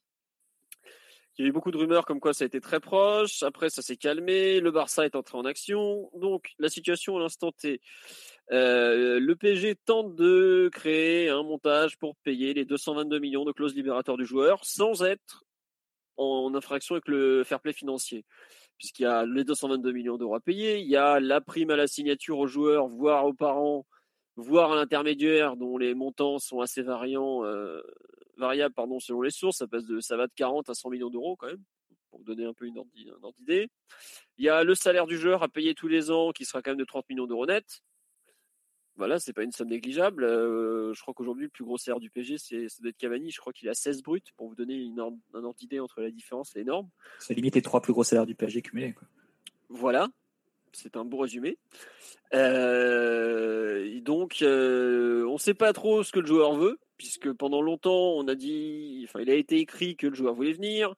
Il y a eu de nombreuses rumeurs comme quoi il avait dit oui au PSG. Finalement, les Barcelonais, joueurs notamment, font énorme forcing pour le faire rester. Il y a euh, Piqué en tête, Suarez a beaucoup parlé avec le joueur aussi. Bon, on ne sait pas aujourd'hui exactement ce qu'il veut. On a cru comprendre que c'était surtout, enfin, le père était très intéressé par un transfert, étant donné qu'il gagnera de l'argent dessus par la commission. Euh, bon, la question un peu simple. Qu'est-ce que vous en pensez un peu de cette affaire Neymar en général euh, Voilà, tiens, première réaction sur la que je vais lire parce qu'elle est intéressante. Au-delà de Piqué, on a l'impression que l'aspect financier de l'opération est loin d'être gagné. Bah, ça fait partie des. Il y a deux grosses branches en fait à résoudre. Il y a l'aspect financier du PSG, comment payer le transfert vis-à-vis du fair play financier, parce que s'il n'y avait pas le fair play financier, dehors et fait le chèque en mode tiens prends ça et casse-toi. Là, c'est un peu plus compliqué que ça. Euh, et il y a l'aspect, euh, est-ce que Neymar veut vraiment venir euh, Pourquoi il dit rien côté Barcelone, etc., etc. Donc, mes chers consultants, qu'est-ce que vous pensez de ce cas Neymar à l'instant T Vraiment l'aspect transfert? Après, on va poser un peu la, on va se projeter pour voir où est-ce qu'on pourrait le mettre côté Paris. qui veut se lancer sur ce thème? Bah, Je vais me lancer, donc il y en a pour une demi-heure normalement. Il y en a à peu près pour une demi-heure. Non, je plaisante, je vais essayer d'être rapide, sinon vous me coupez.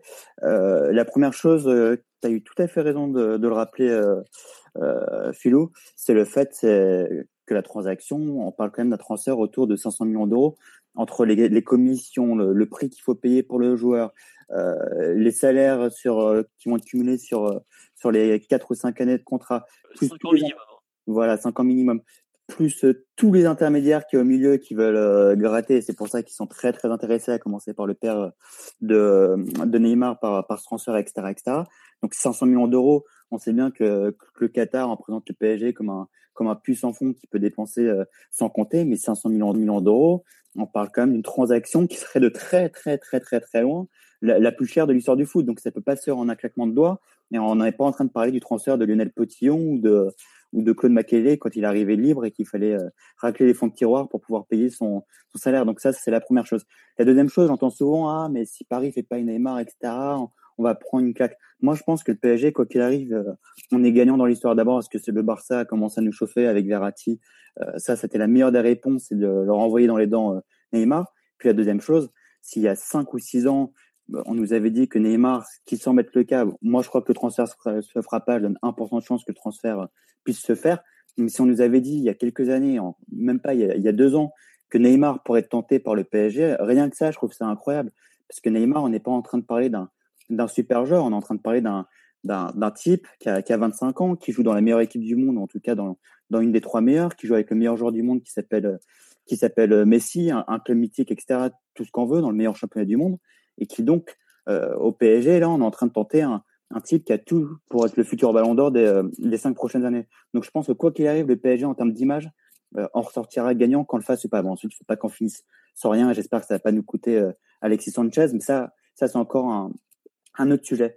Et puis troisièmement, euh, est-ce que Neymar a envie d'aller au PSG euh, Moi, je pense que c'est avant tout une question euh, d'ego. C'est ça, je pense que le vestiaire du Barça l'a très très bien compris. C'est pour ça que Piqué, le président officieux du Barça, est le premier à, à, à, se défoncer pour reste, parce qu'on a bien compris que c'est une affaire euh, d'ego, mais on a bien compris aussi que son père et tout le clan Neymar fait tout pour que le transfert se fasse, pour que tout le monde euh, mange dessus. Moi, je pense qu'à l'arrivée, Neymar va rester parce que, bah voilà, je pense que c'est difficile de quitter le, le Barça. Euh, avec tout le respect que j'ai pour le PSG, j'aurais peut-être donné un peu plus de chance à un club comme Manchester United pour réaliser le transfert, parce que tous les joueurs ils rêvent de la première ligue, etc., etc. Euh, j'ai quand même du mal à imaginer Neymar à 25 ans au top de sa forme, euh, quitter le Barça pour euh, pour aller au PSG indépendamment du fait que le montage financier me paraît pratiquement impossible à, à réaliser. Mais encore une fois, moi, j'y crois pas. Je donne 1% de chance pour que le transfert se fasse. Je demande que ça à me tromper. Hein. Ouais. D'accord. Eh ben, Alexis, tu nous as fait une belle synthèse, ma foi. Euh... Bah, je t'en prie, j'ai essayé d'être rapide, ça a été compliqué. on non, on nous dit euh, si le PSG avait les moyens de payer la clause, elle serait déjà activée. Ça, c'est pas tout à fait vrai.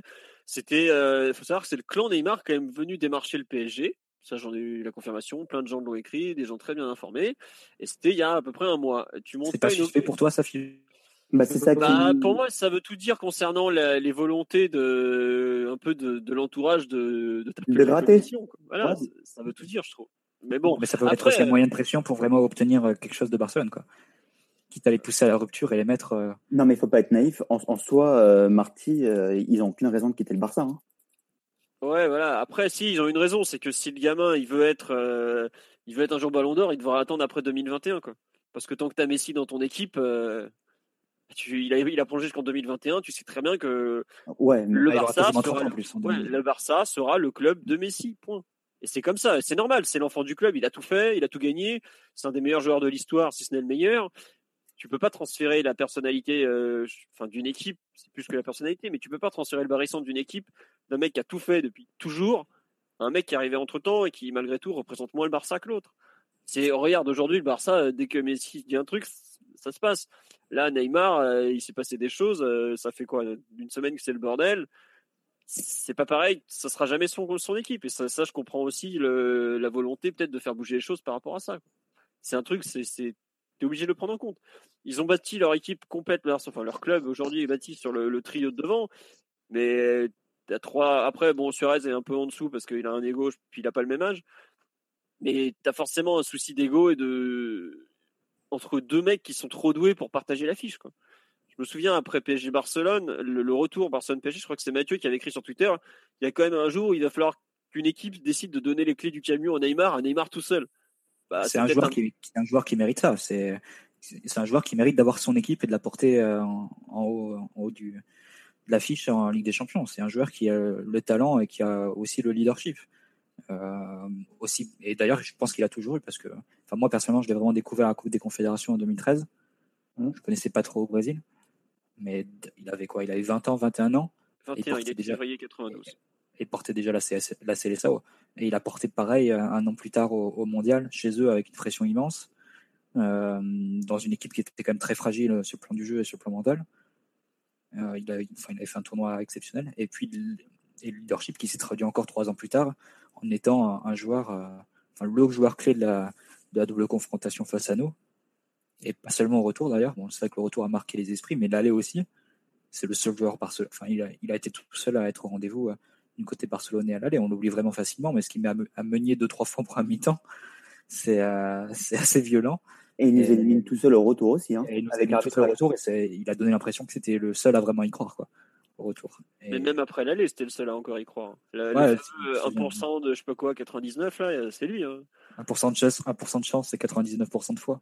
Mais euh, non, mais ça, c'est, enfin, pour le football, enfin, je dis ça, évidemment, on est un peu partie prenante et, on aimerait tous qu'il soit chez nous, mais pour le football, ce serait vraiment bien que, que Neymar ait son équipe à lui. Et ce serait d'ailleurs très beau qu'il prenne une équipe moins forte, enfin, qu'il aille dans une équipe moins forte, ce qui est, ce qui est incontestablement le PSG. Je pense qu'on a le sixième, septième, huitième effectif en Europe. Et là, par contre, s'il vient ici et qu'il arrive à nous emmener euh, en finale et à voir la victoire finale en Ligue des Champions, Là, il écrit vraiment sa légende. Ah, c'est un peu. Il laisse, une place euh, incroyable dans l'histoire euh, récente du foot. C'est un peu l'histoire de, de, Maradona à Naples, quoi. C'est euh, le mec qui. non, mais c'est une question. De... Non, mais c'est beau. C'est une, une, question de romantisme. C'est l'idée du. D'ego surtout. Et d'ego, ouais, du mec, qui se dit qu'il y, a quelque chose à construire dans, dans, un projet séduisant et qui, qui espère pourquoi pas euh, ramener le, Paris Saint-Germain sur, euh, le toit de l'Europe. Après, ça, c'est une première chose. La deuxième chose, c'est, on va pas se mentir aussi, il y a un aspect financier non négligeable pour lui. Il y a, tout un clan derrière lui qui, euh, va aussi profiter des, des, des, moyens financiers du PSG, des primes, du salaire du joueur. Et, et ça aussi, il faut pas non plus se mentir. Ça, compte beaucoup, je pense, pour Neymar et pour, et pour son clan. Ça, c'est pour pour la vision pragmatique. Maintenant, en termes de, romantisme pur, ouais, l'histoire peut être que magnifique. Si, euh, si Neymar vient au PSG, brille et fait, euh, remporter au, Paris Saint-Germain sa, sa, première Ligue des Champions, c'est euh, un ballon d'or assuré pour lui et c'est une, et c'est une légende définitive dans, dans, le milieu du football. Je te, rejoins dessus sur l'aspect de l'argent. L'argent appelle l'argent comme on dit, mais Neymar au Barça, il n'est pas payé le SMIC. Hein. Je connais pas son salaire, mais il doit gagner au moins. 15, voilà, 15, on, parle quand même de 30 millions au PSG, Alexis. Ouais, non, mais je suis d'accord. Hein. Il gagne le double, gagne le double que lui. Bien sûr, bien sûr. Mais en fait, le Barça, ils ont un problème de trésorerie parce que je crois mm. qu'ils peuvent plus la dépasser, ils peuvent pas le prolonger pour l'instant à cause de ça. C'est surtout ça le. C'est pas la trésorerie forcément le problème, c'est que euh, tu sais, avec le fair play financier, tu dois avoir au maximum 70% de ta masse salariale, enfin ta masse salariale doit représenter au maximum 70% de ton budget total oui. Et après la prolongation de Messi, ils sont à 67%, si je ne me trompe pas. Ouais, donc ils sont quand, tu quand tu prolonges Neymar, tu passes pas de. Il y a un peu plus que 3 points et ça te fait passer au-dessus. Quoi. Enfin, quand tu prolonges ou si tu veux l'augmenter. Donc c'est un peu le souci, ils n'ont pas beaucoup de marge de manœuvre au niveau financier. il y a un autre point aussi à prendre en compte sur Neymar quand je parlais d'ego tout à l'heure. Je pense que quand tu as, des monuments comme Messi, Iniesta ou Piqué ou Suarez qui viennent te voir, si c'est vrai, à mon avis c'est vrai, est-ce qu'ils n'ont aucune raison de vous souhaiter le départ euh, de ce phénomène qu'est Neymar et qui disent à, à 25 ans, reste, t'es un, un des mecs les plus importants de notre équipe, on peut pas se passer de toi. Je pense que ça doit quand même te faire de l'effet. Hein. Après, la question, c'est est-ce que ça dépend de lui, quoi, ce, ce transfert? Est-ce qu'on n'est pas arrivé à un stade où euh, les enjeux sont tels et les intérêts sont tels que le joueur, il a, on peut le regretter. Et je pense que c'est un des travers du football moderne. Enfin, on peut ergoter là-dessus euh, des heures et des heures, mais à, partir d'un moment, je me demande si le joueur a vraiment encore son mot à dire. Bah, c'est pour ça que je donne importante chance que la transaction puisse se faire. Mais sincèrement, vu le montage financier que c'est, euh, ça serait quand même ça serait quand même hors du commun de, réussir à faire cette opération pour, tous les montages, même pour les salaires. Si, tu fais ça, tu vraiment 30 millions d'euros net par an à, à, Neymar. Donc en brut, ça te coûterait à peu près 50-55 millions d'euros euh, par an. Par an, c'est 50 patates. 50 hein. patates. Tu casses euh, tous les codes. Déjà, le marché est devenu n'importe quoi avec le moindre bonjour qui coûte entre 40 et, et 80 millions d'euros. Euh, là, là, on va dériver. Enfin, c'est un autre débat, mais là, on va vraiment dériver dans le grand n'importe quoi. Même si pour moi, Neymar, son prix, ça se discute pas. Il a 25 ans, il a, il a tout pour être le futur Ballon d'Or. Maintenant, il y a une autre chose. truc sur le prix, Alexis, c'est que Neymar, il a 25 ans, il va pas rester toute sa carrière au PSG, tu le revendras le même prix. Hein. Oui, en plus, et puis surtout au niveau marketing, etc. Euh, tu vas le rentabiliser au bout de six mois, euh, Neymar. Et encore, je suis, je suis sympa. C'était la politique de Perez au, Real. Bon, ça passe super bien marché lors de, son premier mandat, mais au départ, ça, ça avait cartonné. Mais il y a une autre chose qui, à mon avis, peut-être que je me plante complètement, mais j'ai quand même la sensation que le PSG, dans cette histoire avec Neymar, s'est un petit peu retrouvé en, embarqué euh, malgré eux. Alors j'imagine bien qu'il y a des contacts depuis des mois avec euh, avec Neymar. On en avait déjà parlé euh, l'été dernier. J'ai un peu l'impression que, que le sujet Neymar, il c'est un petit peu revenu comme un comme un cheveu sur la soupe qui s'est surtout engagé sur sur Sanchez et que du coup le fait qu'il se retrouvé avec le clan Neymar, bah, qui en gros a fait les yeux doux pour pour recommencer à, à, se rapprocher du PSG, qui se sont retrouvés lancés là-dedans et qu'aujourd'hui le PSG, bah, ils sont allés tellement loin bah, que du coup médiatiquement, si jamais l'opération se fait pas, alors que que c'est un transfert qui est hors du commun. Donc, si c'est hors du commun, bah, il n'y aura rien d'extraordinaire que le transfert ne se fasse pas. Bah, du coup, en termes d'image, ça pourrait peut-être nous faire un petit peu mal, alors que je le répète, pour moi, le PSG sera, sera gagnant quoi qu'il arrive si le transfert se fait pas. Peut-être que je me trompe, mais j'ai l'impression que c'est plus le clan Neymar qui a embarqué le PSG dans, dans cette histoire-là, plutôt que le PSG qui s'est embarqué là-dedans. Bah oui, c'est juste qu'au départ, ils sont venus les solliciter. Donc, euh, oui, vas-y. Euh, juste un truc sur, sur, le prix, c'est que le prix de Neymar, enfin, 220 millions, c'est le prix de, de, tout le mercato de Manchester City jusqu'à présent. Est-ce qu'il vaut mieux avoir Neymar dans son équipe ou euh, empiler Ederson, Walker, Danilo, euh, Mendy, etc. Moi, je pense qu'il faut quand même mieux avoir Neymar. Mais... Il n'y a pas photo, il n'y a pas photo. on est tous d'accord là-dessus, il n'y a pas photo. Et, le deuxième point, c'est par contre, je suis un peu étonné sur euh, l'histoire du montage financier. Parce que l'an dernier, il me semble qu'on avait travaillé, enfin, c'est un dossier effectivement qu'on ne découvre pas et on ne se met pas à travailler sur ce dossier depuis trois semaines. Hein. C'est quelque chose qu'on voulait déjà faire l'an dernier. Donc, je suis un peu étonné que le montage ne soit pas prêt depuis, depuis l'an dernier. Quoi, en fait. C'est ça qui me surprend pas. L'an dernier, je sais pas si tu te rappelles, on n'a jamais réussi à convaincre le joueur. Là, visiblement, il y a eu un moment où le joueur a dit oui. C'est à ce moment-là où déjà tu avances un peu plus. Parce qu'entre le moment où le mec te dit oui et le moment où il faut vraiment faire le truc, tu as quand même une petite différence. Et il y a surtout, il y a 30. Je pense pas que c'est plutôt. Tu penses pas que ça devrait être dans l'autre sens, que ça devrait se. Tu penses pas que ça devrait être dans l'autre sens, que ça devrait se, se, se dérouler? Enfin, d'abord, tu vois si le transfert est, est, est, financièrement faisable. Enfin, si, tu vois si tu peux trouver un montage pour effectivement le faire, et après, tu vas chercher l'accord. Plutôt que l'inverse. à vrai dire, je pense que ça leur a un peu tombé sur le coin de la tête qu'ils n'avaient pas pensé à Neymar cette année. Euh, n'oublie pas, la mi-juin, le PSG, il a qu'un rêve en tête, il s'appelle Mbappé. Quoi. Mmh. Et tu as Amzian qui est là, qui dit rien, il sait très bien euh, ce que je dis et qui il est d'accord. C'est un truc qui leur est un peu retombé sur le coin de la gueule, qui sortait de nulle part, ce, retour du dossier Neymar. Et à partir de là, c'est un peu le branle-bas de combat pour tenter de trouver des accords à toi, quoi. Ce qui est logique. Ouais, je pense. Ouais, ouais, moi, je pense vraiment comme Philo, je pense que la priorité, c'était vraiment, c'était vraiment Kylian Mbappé et que et que Neymar, c'est un peu un, cadeau tombé du ciel, quoi, si on peut appeler ça, si on peut appeler ça comme ça. C'est c'est peut-être même inespéré pour le PSG d'avoir de, une, une, fenêtre de tir sur, sur un tel joueur euh, à l'été 2017, surtout après ce qui s'est passé cette année, notamment, notamment contre Barcelone, justement en Ligue des, Champions et cette, cette fameuse remontada. De frapper un coup énorme euh, au, niveau, au niveau médiatique. Et on, on, atteint des sommes tellement folles. On, Alexis il en parlait encore. On atteint des, des sommes records, des sommes tellement, tellement importantes que que je pense pas que l'histoire se terminera avec un, tweet de, de Piqué à 23h où c'est marqué. Et eh, poteau, on reste. Ouais, voilà, tu vois, non, mais euh, bah, attention, c'est un geste très fort, hein, c'est un geste très fort parce que je sais que Piqué au Barça est quelqu'un de très important. Bah, c'est le président officieux, hein, faut, faut dire ce qu'il y a. On est d'accord, on est d'accord, mais, mais tant que tant que Neymar ne, ne parlera pas et tant que, que, le Barça ne communiquera pas, on est dans le flou le plus total. Je ne pense pas que l'histoire s'est terminée hier soir. C'est pas possible. On a atteint des sommes tellement folles, des commissions comment tellement énormes. Euh, comment ça, on est dans le flou il y, a, il y a 10 000 comptes Twitter qui nous ont annoncé que c'était fait depuis ce week-end. Enfin, je comprends pas. Normalement, c'est bouclé. Il reste plus que la visite médicale, non? Ah bah oui, les sortes ont été unanimes. Hein. Ah ils sont teigneux les deux là. Magnifique. Non, euh, juste, on me demande est-ce que c'est le financement qui pose problème? C'est un des gros soucis, c'est être capable de financer un truc pareil en étant en règle avec le fair play financier. C'est plus par rapport au fair play financier le problème que vraiment le financement. Financement, euh, bon, c'est une grosse somme, c'est sûr, mais le PSG peut la trouver. Même en termes de charges, on est en train de me dire que 50 millions d'euros net, euh, plus les charges, ça fait 80 millions d'euros. Euh, à, charger pour le club, ouais. à sortir, ça fait ça. À sortir par an, tu te rends compte, 80 millions d'euros, c'est. Ah, tu peux, tu peux acheter d'autres bons joueurs, mais après, tu sais très bien que tu as ce joueur-là est un joueur tellement hors norme que tu. C'est pas comparable avec le reste en fait.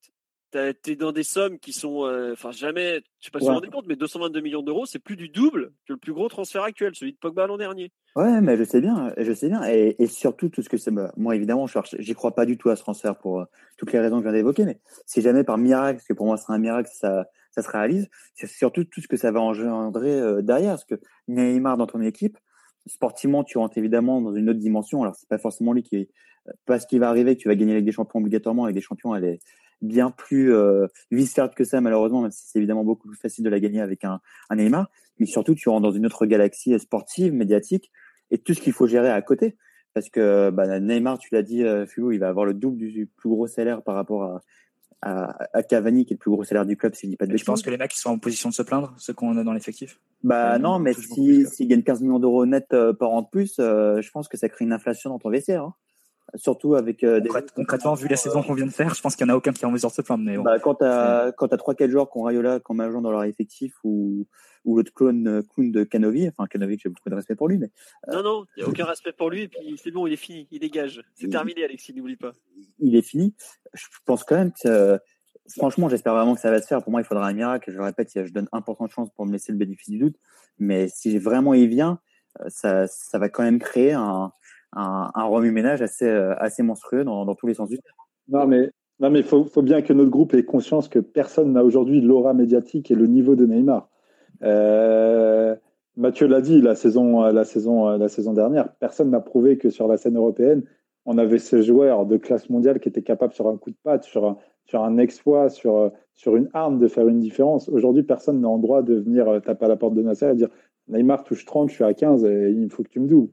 Non, ce serait indécent. Et, euh, euh, et, et, ce joueur, il est dans une telle sphère médiatique, dans un, il a atteint un tel niveau de, de, football que, que c'est un transfert tout à fait légitime. Et les, et les prix, les prix sortis dans la presse, parce qu'on ne sait pas réellement quels, sont, quels sont les chiffres, mais les prix sortis dans la presse, moi, ne me paraissent pas complètement farfelu. Et, euh, ne serait-ce qu'en termes de, de, prix de transfert, quand on voit que c'était en première ligue, euh, Romeo Lukaku a été acheté 100 millions par Manchester United. Excusez-moi, ça c'est mon seuil de. Voilà, c'est ma base. À partir de ce moment-là, Neymar, oui, il vaut 220 millions. Et, Non, mais voilà, à un moment donné, il faut, faut, avoir un. Voilà.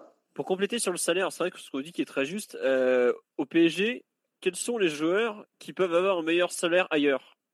À part peut-être Verratti parce que son contrat est bon voilà, mais sinon t'as pas un joueur eh du l'effectif du PSG qui peut dire non mais moi euh, si vous ne m'augmentez pas je vais là-bas. Ah non. Allez peut-être euh, Rabiot qui me parce que c'est voilà. Cavani Cavani je pense non quand tu vois Cavani euh, Cavani, il a 16 millions bruts par an il, a, fait ah. 1,6 sur son salaire puis il a 30 déjà faut pas l'oublier. Bah oui elle est magnifique pour lui voilà, donc aujourd'hui, les mecs, ils peuvent difficilement se plaindre, quoi. Et comme on me le dit pareil, au Real, personne se plaint du salaire de Ronaldo. Le mec, il te porte ton équipe, tu la fermes. C'est ton meilleur joueur, tu te tais. Est-ce qu'il y a un seul mec qui a osé dire à Zlatan, pourquoi il est, mieux payé que moi? C'était pareil, tout le monde l'a fermé parce qu'il voyait très bien que c'était le meilleur. Est-ce que s'il vient à Paris, Neymar sera meilleur de l'équipe? Il n'y a pas photo. Il est un cran au-dessus de tout le monde, mais il nous a pratiquement éliminé à lui tout seul. Voilà, c'est, je sais pas, je suis pas sûr que le, labo, le, salaire soit spécialement un problème euh, en termes de, de jalousie et tout ça dans, dans l'effectif. Quoi. Après, euh, l'assumer, ça c'est autre chose. Et juste, je vais revenir sur un point, on nous a parlé de Pise, Anavi, tout ça. Euh, bon, la, la, légende, Kaiser Sosé le bordel. Non, mais c'est vrai que c'est un mec, bon, tu l'appelles pas pour finaliser le transfert de Potillon à la Real Sociedad en général. Et on dit, est-ce que ça peut vraiment échouer alors qu'il est rentré dedans? Ça peut toujours échouer. Euh, un transfert, euh, tant que c'est pas signé, ça peut se planter. Euh, je sais pas, enfin, les plus vieux se rappellent que Maradona avait été annoncé à Marseille, puis quand ça a commencé à se savoir à Naples, finalement, bah, ils ne l'ont pas laissé partir de Naples. Donc ça peut toujours merder. Si demain, si demain Neymar décarte publiquement, je reste à Barcelone, voilà, l'affaire elle est terminée. Piniza à vie, pas Piniza à vie, le Mossad de la CIA, vous oubliez, il reste là, point. Après, voilà, aujourd'hui le truc c'est que personne ne sait exactement ce qu'il veut vu qu'il dit rien. Mais oui, c'est pas parce que tu as des. Évidemment, quand tu fais venir ce genre de mec, c'est que c'est un peu sérieux. Mais malgré tout, euh, c'est pas Pini qui signe le contrat, et c'est pas lui qui transfère les ronds, et c'est pas lui qui a une clause libératoire à 220 millions d'euros. Donc oui, effectivement, euh, ça veut dire que c'est très avancé quand ce genre de personnes interviennent et qu'il euh, y a vraiment moyen que ce soit des très grosses sommes, mais c'est pas une garantie de transfert non plus. Par contre, excuse-moi, je finis. Non, vas-y, vas-y, vas-y. Si Neymar avait dit oui, puis finalement, il se, dés... il se comment dire il se, déjuge euh, et que l'autre euh, s'est fait chier pendant trois semaines à bosser pour lui, j'aimerais pas être à la place. Ça, c'est sûr, mais c'est autre chose. pareil, euh, les mecs qui s'en mêlent et tout, j'aimerais pas être à leur place. J'aimerais pas être la place de Gérard Piquet, notamment d'ici quelques années, quand il sera dirigeant et que Pini sera toujours dans le système, par exemple. Ah, il, y aura, il aura 85 ans Pini d'ici là, mais. Bon, bah, je pense que même à 90 ans, il continuera à taper des ronds dans des transferts de foot improbables. je... tu sais, quand t'as ça dans le sang, tu finis jusqu'au bout. Hein. Regarde Harry Redknapp sur son lit de il est en train d'escroquer un club. Mais c'est comme ça, c'est dans leur sang, les types. Le foot, ça les bouffe depuis des années. Ça fait combien de temps que Pi est dans le business? Ça doit faire 30 ans, facile. Il va pas se retirer parce qu'il est vieux. Il finira sa carrière, euh, s'il l'a fini un jour, euh, jusqu'à la mort. Et c'est lui qui avait coulé euh, Portsmouth, si je me rappelle bien. Ah, Portsmouth, je peux vous dire qu'il a fait du sale. Hein. Alors là, si vous êtes fan de Portsmouth, je suis pas sûr que Pinizavi soit un très bon souvenir pour vous. Mais, d'ailleurs, par rapport à tout ce que tu viens de dire, j'ai une petite question pour, euh, pour Marty et pour euh, vous tous. Marty, vu que tout le monde dit, n'arrête pas de dire que Zahavi, c'est le type le plus mystérieux possible dans le foot ou, ou presque, c'est quand même assez remarquable que maintenant, depuis 4-5 jours, tout le monde sait ce que pense Zahavi. Hein. tu remarqueras que très peu de monde a de photos déjà. Personne ne, sait vraiment ce qu'il pense et que tu n'as jamais eu aucune déclaration le concernant. Mais bon. Ah, il a dit que c'était fait quand même, Zavi, donc ça se doit sentir bon. Ah ouais, moi c'est ce que j'ai lu aussi, donc c'est pour ça que je, posais la question à Marty, tu vois. Bon, allez, on va avancer. Euh, non, on va parler un peu de foot dans ce possible transfert. Euh, aujourd'hui, le, si Neymar signe demain, allez, c'est une, c'est une connerie. Hein. Commencez pas à croire que j'ai dit qu'il signait demain. C'est donc info culture PSG. ah non, arrêtez. Hein. Il est 22h51. Il y en a qui m'a fait ça, il m'a dit ouais, mais t'as dit à tel moment dans le podcast. Non mais c'était une blague. Hein. Faut pas, faut pas le croire. Non mais euh, quelle place euh, lui donner dans, dans l'effectif? Est-ce qu'il faut justement bouger le dispositif pour lui donner une place axiale? Est-ce que euh, c'est plutôt l'aile gauche comme au Barça et un peu en sélection qu'il attend? Qu'est-ce que comment vous l'imaginez au PSG justement Neymar? Oh bah Neymar, il arrive, tu lui laisses les clés de la maison, t'as pas le choix. C'est ce que j'allais dire, ouais. Tu, limite, tu, tu, tu fais ce qu'il demande, quoi. Mais ça, serait profitable à l'équipe. Mais ça serait profitable à l'équipe. Il faut lui laisser le maximum de liberté possible il va venir, ça sera, ça sera le PSG de Neymar, et donc autant y aller jusqu'au bout et, et traduire ça sur le terrain. Qu'est-ce qu'il veut qu'on dise, euh, Philo On va pas dire on va le cantonner à gauche dans le 4-3-3 d'Emery, on va lui demander de défendre sur les latéraux adverses. c'est complètement faux de dire ça. Quand même, euh, il le marquage de Romain Danzé là, sur les 20 dernières non, mais tu vois, par exemple, quand, au Barça, oh, je regrette au Barça, quand il défendait 4-4-2, il était milieu gauche et cavalait, tu vois, par exemple. Ouais. Mmh. C'est pour ça que, mais s'il doit partir, c'est justement pour euh, sortir de cette situation, comme tu l'as très bien dit, mais... Ouais, bien sûr. Bien sûr on est d'accord, il arrive, on lui dit, tu fais ce que tu veux. Mais tu fais ce que tu veux, ouais. Mais après, la place, le, système, ce sera peut-être un peu secondaire. Moi, je pense que mettre numéro 10, c'est vraiment au cœur du jeu ce serait, euh, ce serait une bonne chose parce qu'il a totalement les qualités pour le faire. Il a, il a déjà fait au Brésil. Au, Brésil, il fait quoi actuellement? Il n'est est pas retourné à gauche avec euh, Gabriel en pointe Alors, il joue 4-3-3. Il y a euh, Gabriel Jesus qui est attaquant en pointe, Neymar qui est pseudo côté gauche qui rentre beaucoup et Coutinho côté droit. Mais déjà, Coutinho et Neymar inversent régulièrement. Et en fait, Neymar est souvent très en soutien de Gabriel Jesus parce que tu l'as vu, il a un talent fou, mais il est bon, pour jouer en pivot face au sauvage sud-américain, il est un peu juste physiquement. Donc c'est souvent, euh, il, se balade entre les trois, les trois zones en fait. Moi j'ai déjà vu des matchs où Neymar jouait carrément numéro 10, Coutinho à gauche et puis un autre ailier à droite. Et Taillard de milieu défensif en 4-2-3-1 quoi. Ça, ça, ça voudrait dire un, un 4-2-3 avec euh, Neymar, euh, Neymar juste derrière Cavani avec Draxler à gauche et Di Maria à droite en gros. Mm. Moi je pense que ça, ça pourrait être une option très séduisante. Après on serait peut-être un peu en, en manque de, de jeu offensif pour, sur le banc pour, pour, que ce soit un système très durable. Mais, ouais, mais c'est vrai que c'est clair que c'est un, un, joueur où tu, tu, vas laisser le, tu vas laisser le maximum de liberté parce que c'est un joueur qui te le rend très bien. C'est comme Ibra, il défendait pas Ibra sous Laurent Blanc, mais bon, ils ont gagné les matchs. Donc, euh. hmm. Non, ça, ça, me fait rire parce que je crois pas du tout en, en ce transfert et je me retrouvais à devoir euh, parler tactiquement de Neymar au, au, PSG. Concrètement, pour moi, sa meilleure place, c'est comme il fait au Barça. Hein. Sur la gauche, en plus au PSG, ça rentrerait parfaitement dans ce qu'on fait actuellement quand le mettre sur la gauche et qu'il fasse ce qu'il veut et ça, ça, se passera très bien. Après, tu vois, au Barça, cette année, quand ils ont, bah, durant le match retour, là, durant la période euh, février, mars, avril, quand ils sont passés en 3-4-3, euh, bah, ils jouaient vraiment mieux, quoi. Ils jouaient euh, très très loin du but. Et, d'ailleurs, le match qu'il fait au retour, il joue collé à la ligne et il arrive à avoir une influence incroyable sur le match et, sur le résultat final. Moi, je te parle d'un vrai 4-3-3 et il y a beaucoup moins de qualité en Ligue 1 qu'en Ligue 1. Hein. C'est pas les mêmes adversaires non plus. Donc, comme tu disais, on va pas, on va pas lui dire de défendre sur Romain Danzé, donc euh, ah. Euh, ça n'a pas beaucoup de sens. Je sais pas si vous vous rendez compte quoi. Premier match du PSG en Ligue 1 cette année, c'est Amiens. Vous imaginez euh, Neymar et Neymar qui jouent contre Amiens Mais je vais pas imaginer parce que franchement, cette transaction me paraît totalement impossible à réaliser. Donc à partir de là. Après, tu vois, il joue bien, il joue bien face à des Eibar, enfin pas la mais des, des, équipes un peu de, de moindre calibre. Non, mais il n'y a aucun championnat où tu as, as, 20 top clubs non plus, tu vois. Mais non, disons qu'en Ligue 1, il... le Barça gagne régulièrement 7-0 ses matchs au Camp Nou, donc euh, bon, c'est pas c'est pas le manque d'adversité non plus euh, qui, qui, qui, pourrait freiner le, le transfert de Neymar. C'est sûr. Et quand tu vois que son les projets qu'on a autour et notamment sur la Ligue des Champions. Ouais. Bon. Euh, nous dit bon 4-3-3 des familles, Neymar c'est le 9,5 parfait, il y a un peu de ça. Et l'ami Rafou Mercato nous sort Neymar en 10, ça boucherait Pastore. Il nous a surtout sorti que Raphaël sœur est méga fraîche. Et...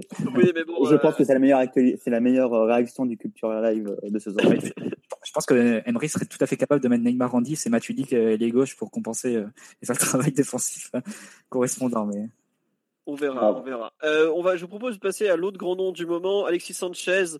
Bon, la piste s'est un peu refroidie. Euh, est-ce que vous trouvez ça logique que le PSG euh, gèle un peu cette piste vis-à-vis de ce qui se passe actuellement ou, pas d'ailleurs bah, De toute façon, on était en train d'en parler, 500 millions d'euros sur Neymar, sachant que, enfin, en tout, en plus d'ailleurs même, avec le fair play financier, tu es en train de te dire ça va être très très très très difficile à faire passer. Tu te dis bien que tu peux pas faire Neymar et et Sanchez, parce que Sanchez, il va pas venir pour 2 euh, millions, 2 euh, millions par an, sans même parler du, euh, du montant du transfert.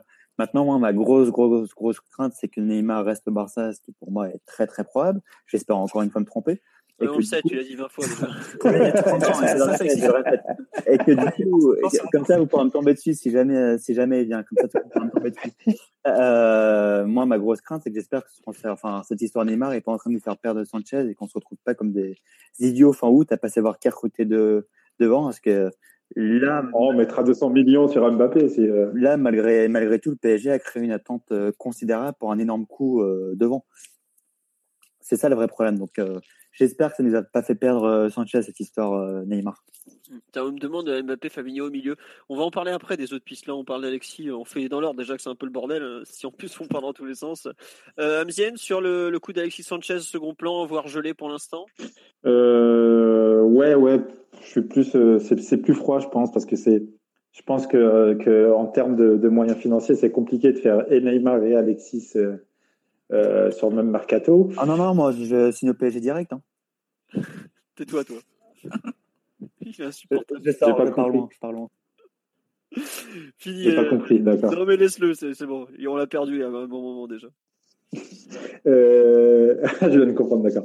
Euh, non, je ne sais même plus quoi dire. Euh, euh, non, non, donc c'est compliqué de, de faire ces, ces, deux transferts en même temps, même tactiquement c'est peut-être pas si euh, c'est séduisant sur le papier, mais c'est peut-être pas si cohérent au final sur sur sur un terrain. Euh, voilà, je pense que c'est euh, c'est compliqué. Je pense que la vraie priorité c'est Neymar et et Alexis, c'est à voir, mais, euh, mais à, 50-60 millions avec les demandes salariales qu'il aurait, qu'il aurait demandé au, PSG, ouais, ça, ça risque d'être quand même très très compliqué de l'attirer, de l'attirer cet été. Hmm. Euh, ouais, moi juste pour dire ce que tu dis, euh, en termes de profil, j'avoue que je vois pas du tout l'intérêt de, de faire signer les deux aujourd'hui au PSG. Ou alors tu vends, ou alors tu vends, tu vends, tu vends un gros, tu vends, tu vends peut-être Cavani. Bah non, parce que pour moi, si tu vois, si tu dois en vendre un de la ligne d'attaque en prenant ces deux mecs-là, c'est Draxler. Di Maria Ah non, bah non. Di Maria, c'est le seul qui joue à droite dans, dans les faits, quoi. Parce que Neymar, il joue pas à droite. Alexis, il a mm. joué à droite il y a longtemps, mm. il est plus à l'aise à gauche. Euh, Di Maria, c'est le seul à droite. Euh, si tu dois en vendre un, c'est Draxler et c'est celui que tu as fait signer il y a le moins longtemps. Parce qu'on l'a fait signer pour 40, enfin, 40 enfin 30 plus 6, euh, l'hiver dernier. Donc, euh, je t'avoue que quand je lisais qu'on allait faire venir les deux, c'est sûr, tu ah, es blindé en talent, mais en termes de gestion d'effectifs, de, complémentarité, de tout, je t'avoue que je reste dubitatif globalement. Quoi. Et c'est pour ça que je suis ah, plutôt satisfait que le PSG bah, dise bon, on tente Neymar, on voit ce que ça donne. Je pense que ça va durer aller facile jusqu'au retour à Barcelone, au moins. Enfin, leur retour à eux, donc euh, début août. Et ensuite, on voit si on passe à Alexis. Mais euh, c'est normal de, privilégier, je trouve, le Brésilien au Chilien, même si c'est pas le même prix, parce qu'en termes de talent et de retombées, c'est pas la même chose. Alexis, on va le faire signer, s'il signe, quoi, allez, 50 millions minimum. Tu vas, il va signer 3-4 ans, il a déjà 28 ans, il en aura 29. Il va repartir, il en aura 31-32. Si tu tires 30 patates à ce moment-là de ce mec-là, c'est tout, hein, grand max. Neymar, es, ah, dans tous les cas, tu, tu te rembourses parce qu'il restera pas toute sa carrière, c'est sûr. Non, mais sportivement, c'est pas le même monde. Enfin, Neymar, on a vu ce que ça. Enfin, il a des références énormes en Coupe du Monde, en Ligue des Champions. Alexis Sanchez, concrètement, en Ligue des Champions, il a moins de références que Draxler. Hein. Euh, c'est ça qu'il faut se dire euh, aujourd'hui. Donc, euh, c'est après, c'est un excellent joueur et si on pouvait le faire, ce serait, serait une formidable plus-value. Mais c'est normal de tout mettre sur, sur Neymar et de, et de vraiment tout essayer s'il y a la moindre opportunité parce que ça te, ça te fait passer le, club et l'équipe dans une dimension qu'aucun joueur ne pourrait, pourrait atteindre. Quoi. Donc, c'est vraiment nécessaire. Enfin, c'est vraiment logique de tout penser. Et mais j'irais même peut-être plus loin, c'est que même si euh, tu devais faire que Neymar jusqu'à la fin du mercato, même avec une équipe incomplète et même sans trop recruter au milieu ou même en faisant un truc un peu bidon, genre après avec, euh, avec paiement différé, donc mais pas un gros joueur au milieu, je pense que ça vaudrait quand même le coup de tout mettre sur Neymar, de mettre tout le budget sur Neymar. Parce que, ok, tu ferais pas peut-être pas une saison énorme cette saison-là parce que tu aurais toujours des carences, mais par contre, en termes d'attractivité pour les futurs, pour les grands joueurs, tu passeras un tel cap que l'été prochain, tu aurais beaucoup plus d'opportunités que, que cet été et que tu aurais beaucoup plus de joueurs qui voudraient venir au PSG parce qu'il y a Neymar, pour être dans l'équipe de Neymar. Et, euh, peut-être même de grands entraîneurs. Je pense que si demain, si demain tu fais Neymar, peut-être peut que Simeone ou, ou Mourinho, s'il doit quitter euh, United, ou Guardiola, s'il doit quitter City, ben, il considère vraiment l'option Paris. Donc euh, pour toutes ces raisons, je pense que même si ça devait signifier de mettre tous ses œufs dans le même panier et de, et de mettre tout le budget sur Neymar cet été, ben, ça vaudrait quand même le coup.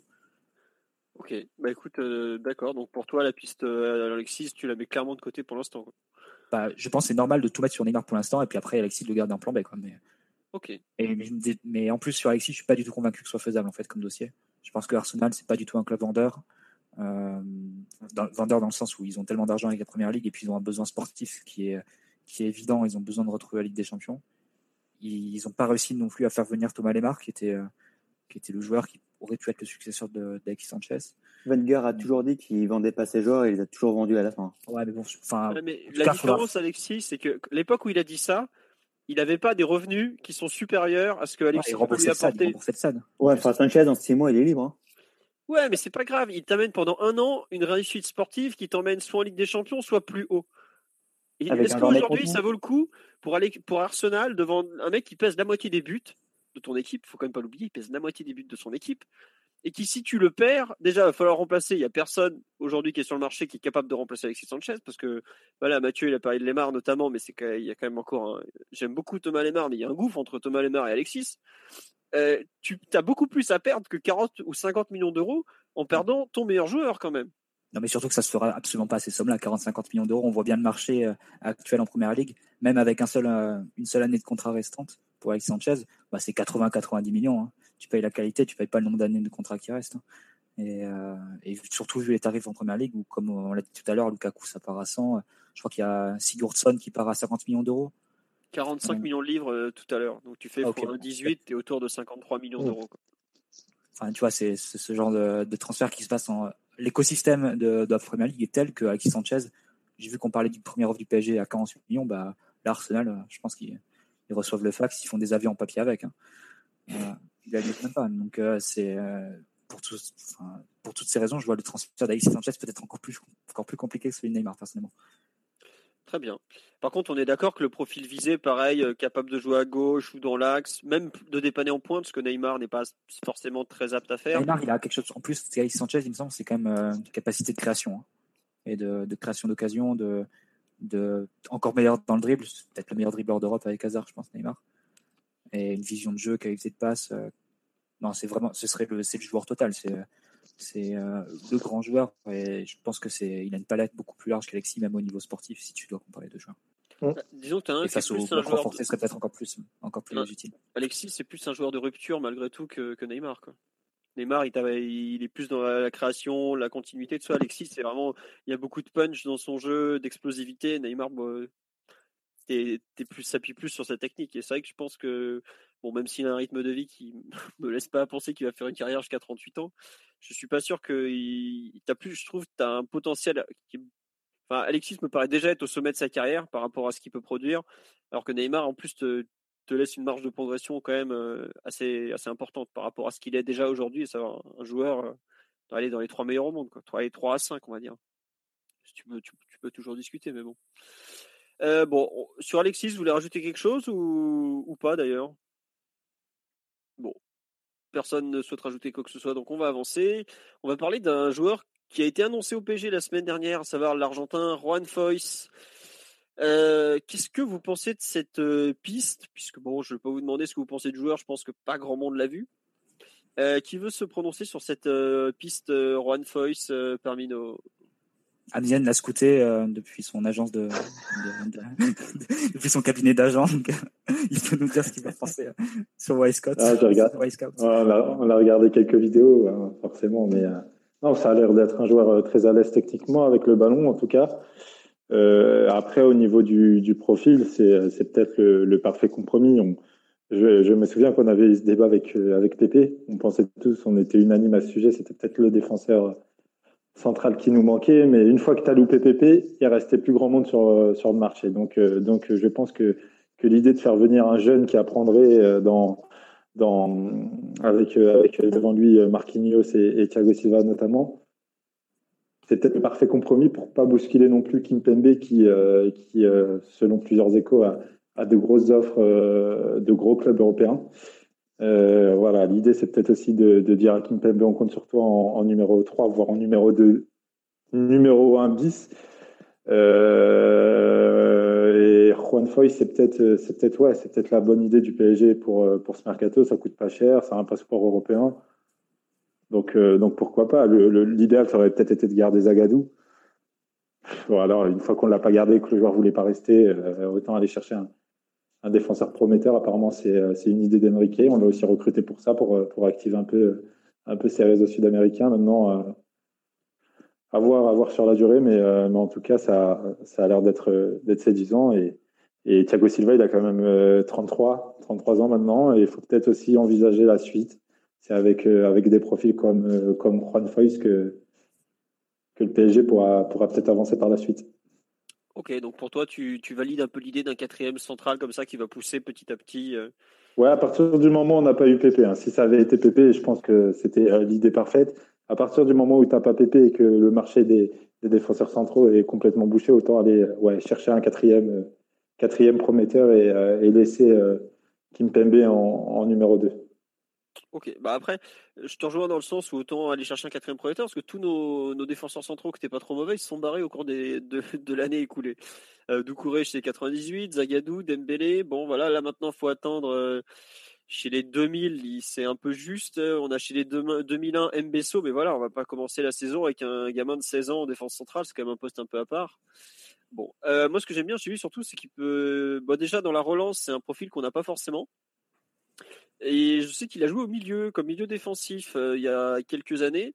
Et je me demande si pour son adaptation à l'Europe, il va pas d'ailleurs débuter un peu au milieu parce qu'il m'a l'air un peu gentillé dans les duels, pas très très violent, quoi, enfin très tendre. Donc à voir, mais pareil, je suis comme toi, j'aime bien l'idée d'aller chercher un joueur prometteur. Après, ce qui m'embête, c'est qu'il a joué même pas 20 matchs en pro. Euh, on, voit déjà Chelsea qui en a joué, je crois qu'il en a joué 70 avec, euh, avec Rosario Central qui a du mal. Là, avec, euh, je crois qu'il 18 matchs, il me semble, ou 17 matchs, il a joué avec Estudiantes, ça fait pas lourd. Je crois que c'est 8 en première division. Ouais, mais après, il y a du. C'est que quand la Roma va chercher Marquinhos à Corinthians, il a joué 7 matchs dans le Brésil Effectivement, ça fait pas beaucoup. Mais après, tu vois, il arrive, il joue 35 matchs à la Roma. Et on va nous le chercher à la Roma. Mais euh, là, Foyce, euh, s'il vient, il va jouer quoi 15 matchs dans l'année? Après, tu peux progresser à l'entraînement. Hein. Kim Pembe, c'est vraiment le mec qui a progressé à l'entraînement par excellence. Donc c'est faisable. Après, ouais, on me dit, il serait peut-être mis à disposition de la réserve. C'est possible aussi. C'est vrai qu'on me rappelle que Zaguedou plaît beaucoup du côté d'Ortwood. Du m'étonnes, il est tellement bon. Voilà. Euh, c'est un peu. je, trouve que c'est une piste qui m'enthousiasme pas mal perso. Bah déjà, je suis complètement d'accord avec ce qu'a dit Amzian euh, sur le fait qu'à partir du moment où tu fais pas PV, je pense que c'est beaucoup mieux d'aller chercher un joueur euh, qui pourrait être utile pour le club plutôt qu'un Mangala en prêt que tu rachèterais peut-être 20 millions d'après. Enfin, un truc ni fait ni à faire. Et donc prendre un, joueur comme ça, et puis surtout son profil, euh, le fait très bon relanceur, capable de visiblement de franchir des lignes balle au pied, enfin de, qui prend des risques à la relance, ça me plaît beaucoup. Et vu la façon dont on joue et qui peut pas trop changer vu les adversaires qu'on rencontre et qui jouent très regroupés en Ligue 1, je pense que c'est vraiment très très positif. Après, comme tu l'as très bien dit, Philo, euh, Kimpembe a fait des progrès spectaculaires en jouant 10 matchs euh, l'année sous le blanc et parce qu'il avait Thiago Silva et David Luiz devant lui pour qui restait de ses propres, euh, de ses propres euh, mots. Euh, il restait avec eux pour, avec lui pour travailler après les entraînements. Pour, ah bah Lolo, il s'est fait barrer un moment. Hein.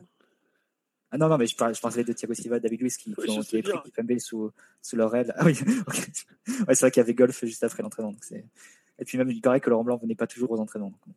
mais, mais, non, donc voilà, il restait après, avec lui après les entraînements, travailler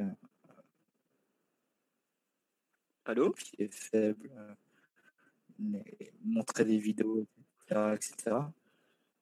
Donc, euh, pour tout ça, je pense que Foyce, il pourrait, Allô? vraiment progresser. Euh. Eh, vous, je suis le seul à entendre très mal Mathieu ou pas là? Non, non, pareil, pareil. Ok, on est un peu en train de te perdre, Mathieu. Là. Vraiment, je trouve que c'est vraiment intéressant. Et puis bon, il a quand même été repéré par Tottenham, par, par, par la Roma. Euh, par on t'entend plus, Mathieu, là, juste euh, pour te prévenir. Euh, bon, je, te coupe un peu parce que je t'entends plus du tout. sur la, non, mais sur la suite, euh, on me demande s'il est devenu alcoolique. Non, non, il y a juste des problèmes de connexion. Désolé. sur la suite du mercato, qu'est-ce que vous en pensez après éventuellement l'ami Neymar Globalement, on est tous d'accord qu'il faut se pencher sur le milieu de terrain, non? Oui, on est d'accord. C'était peut-être même une des priorités de cet été on, le disait tout à l'heure, Neymar, c'est une superbe opportunité, donc forcément, on concentre nos efforts sur ce recrutement. Mais, euh, il y, a, deux, trois podcasts, on avait, on avait parlé de l'opportunité Fabinho, on disait que c'était peut-être le recrutement euh, pour, euh, pardon, pour, euh, pour, pour, ce, pour ce Paris Saint-Germain. Je ne sais pas, à voir après, est-ce que avec les 220 millions, avec le salaire que tu vas donner à Neymar, tu peux derrière encore faire un transfert à 40, 50 millions? Apparemment oui, puisque puisqu'on était sur, sur Alexis Sanchez. Il faut voir, il faut voir. Mais oui, un milieu de terrain, c'est forcément nécessaire. En début de podcast, Mathieu il parlait des, lacunes à la relance contre, contre Tottenham euh, samedi soir. Peut-être que peut-être qu'on on a cherché un, autre milieu de terrain qui, euh, qui, euh, qui apporterait autre chose, ce, sera un problème qui, qui pourrait être réglé par la suite. Je ne sais pas, à voir, à voir avec le transfert de Neymar, voir si le PSG a encore les moyens de ses ambitions et, et, et à voir si le PSG a les à, l'idée de mettre 60 millions, 50-60 millions sur un, sur un récupérateur. Ok. Euh, Alexis, un avis sur le, mercato, euh, la suite? Euh, bah, la question, oui, ce serait de savoir s'il restera, si jamais Neymar se fait, donc, s'il restera quelque chose à côté et surtout si on va vendre un gros ou pas. Parce que je ne sais pas si l'arrivée d'un aussi gros couple ne, que, que celui de Neymar, si jamais ça se fait encore une fois, euh, ne nous obligera pas à vendre quelqu'un, et je pense principalement à, à Di Maria en l'occurrence. Maintenant, euh, si ça tenait qu'à moi, Euh, J'insiste encore là-dessus, mais j'irai chercher un gardien. Je sais bien qu'il n'y a pas de gros qui sont disponibles, mais, je me débrouillerai pour en trouver un. Il y a bien quelqu'un qui doit être plus fiable sur sur cette terre et accessible que Careola et, et que Trapp en tout cas, parce que encore une fois, je répète, faire une grande saison en Ligue des Champions en tout cas sans sans un gardien fiable, moi ça me paraît personnellement impossible. Et le milieu de terrain, le milieu de terrain forcément on en a besoin, mais à choisir, je préfère un grand gardien, enfin en tout cas fiable, plutôt qu'un milieu de terrain. Ok. Euh, non, juste euh, sur le live, il y a de, beaucoup de réactions là sur le milieu. On nous dit euh, Nzonzi au PG, ça fait partie des noms qui sortent de temps en temps, mais il n'y a pas eu trop d'approche. Et Séville veut quand même 40 millions d'euros pour lui. Hein. Il a une clause surtout, ouais. Et ils font toujours payer des clauses. Voilà, Séville dit non, nous on s'en fout, on veut la clause. Danilo Pereira, de, c'est de suite Porto, parce que les Danilo, j'ai confondu, puis celui de l'autre, il vient d'être transféré, donc il n'est plus sur le marché. le nom est ressorti. Pour l'instant, on va pas s'enflammer, parce que les deux sources qui ont cité ça n'ont pas non plus forcément brillé, brillé jusque-là. Puis, enfin, surtout, c'est un, journal de Benfica, celui de Porto ne confirme pas, donc on, va attendre un peu. Et surtout, en termes de profil, j'ai un peu de mal à croire qu'on s'intéresse à ce joueur. Parce que tu, tu prends Krikoviak, tu n'es pas si loin que ça du profil de Danilo Pereira, même t'en es, je trouve, assez proche. Euh, news Georgen Caligari. Georgen devrait être prêté très prochainement. Caligari, le staff voulait le voir durant la préparation. Voilà. Bah, Emery, en plus, a spécifié qu'il voulait un joueur pas habile dans Bon, Mathieu, pose cette bouteille, s'il te plaît. Mathieu, euh, arrête les soirées avec Lavezzi. Quoi. Euh, ça arrête pas de couper, on n'entend rien en fait. Philo, tu sais, euh, Gary et Géorgène, s'ils intéressent des clubs en Ligue 1 par hasard ou... En Ligue 1, je sais pas, non. Euh, je sais pas du tout. En Ligue 2, c'est sûr. En Ligue 1, je suis pas sûr. Euh, peut-être Georgène, parce que l'année dernière, Nantes le voulait. Tu vois, Nantes, c'est un club de Ligue 1. Donc, euh, je pense qu'ils ont, ils ont des touches, mais après, de là ce que ça se concrétise, faut voir aussi les clubs ce qu'ils leur proposent. Si c'est pour faire le huitième milieu, bon, c'est aucun intérêt pour eux. Quoi. On nous demande, il y a qui en, 6 valable, cohérent dans le projet et accessible bah, Il n'y a pas grand monde. Hein. Dès que tu veux recruter pour le PSG, globalement, il faut savoir que tu as un niveau d'exigence qui est monstrueux et les, les, listes, elles sont pas longues. Hein. C'est toujours le même souci. au poste derrière gauche, c'est, on a eu ce problème-là. Hein. Tu prends euh, premier nom, euh, pas possible, Alba, euh, deuxième, troisième, pas possible. tu te retrouves à taper du sixième, septième choix, et t'as Yuri Berchiche qui débarque. Bien stock, mais bon, avec les pieds, c'est un peu moins fort. On nous dit, transpire à l'idée de démarrer une saison avec Mota titulaire. Ne vous inquiétez pas, tonton Mota, il est, frais encore. intéressant de sonder Julian Weigel. Il est blessé pour 4 mois. Il s'est explosé la cheville en fin de saison. je sais plus crois que c'était face à Fribourg. Donc impossible pour l'instant. Euh, Lloris, bah, les Spurs vont pas lâcher leur capitaine à la mi euh, fin juillet, donc ça paraît un peu douteux. On nous demande pourquoi Matuidi est toujours pas parti. Euh, n'est toujours pas parti parce que déjà aucun club n'a fait une offre qui satisfait le PSG, première chose, et parce qu'on va pas lâcher un joueur si on n'a pas son remplaçant. Mais si aujourd'hui il n'est pas parti, c'est principalement parce qu'il n'y a pas eu d'offre ferme faite au club, voilà, tout simplement. Et le club va pas brader un mec euh, juste pour le plaisir, parce que si on te propose 10 millions d'euros pour Matuidi, ok, c'est cool, euh, on, entre guillemets, euh, on se débarrasse de Matuidi, mais moi j'estime qu'il faut le garder. Mais si après 10 millions tu peux acheter personne, ça sert strictement à rien. Quoi. C'est, faut pas, ça sert à rien de lâcher un joueur pour le lâcher. Il faut voir comment le remplacer. Si tu prends un remplaçant qui est moins bon parce que t'as pas rentré assez d'argent, ça sert à rien. Voilà. On nous dit la rumeur Danilo, même profil Krikoviak, bah ouais, c'est un peu l'idée. Très fort défensivement, mais un peu moins bon offensivement.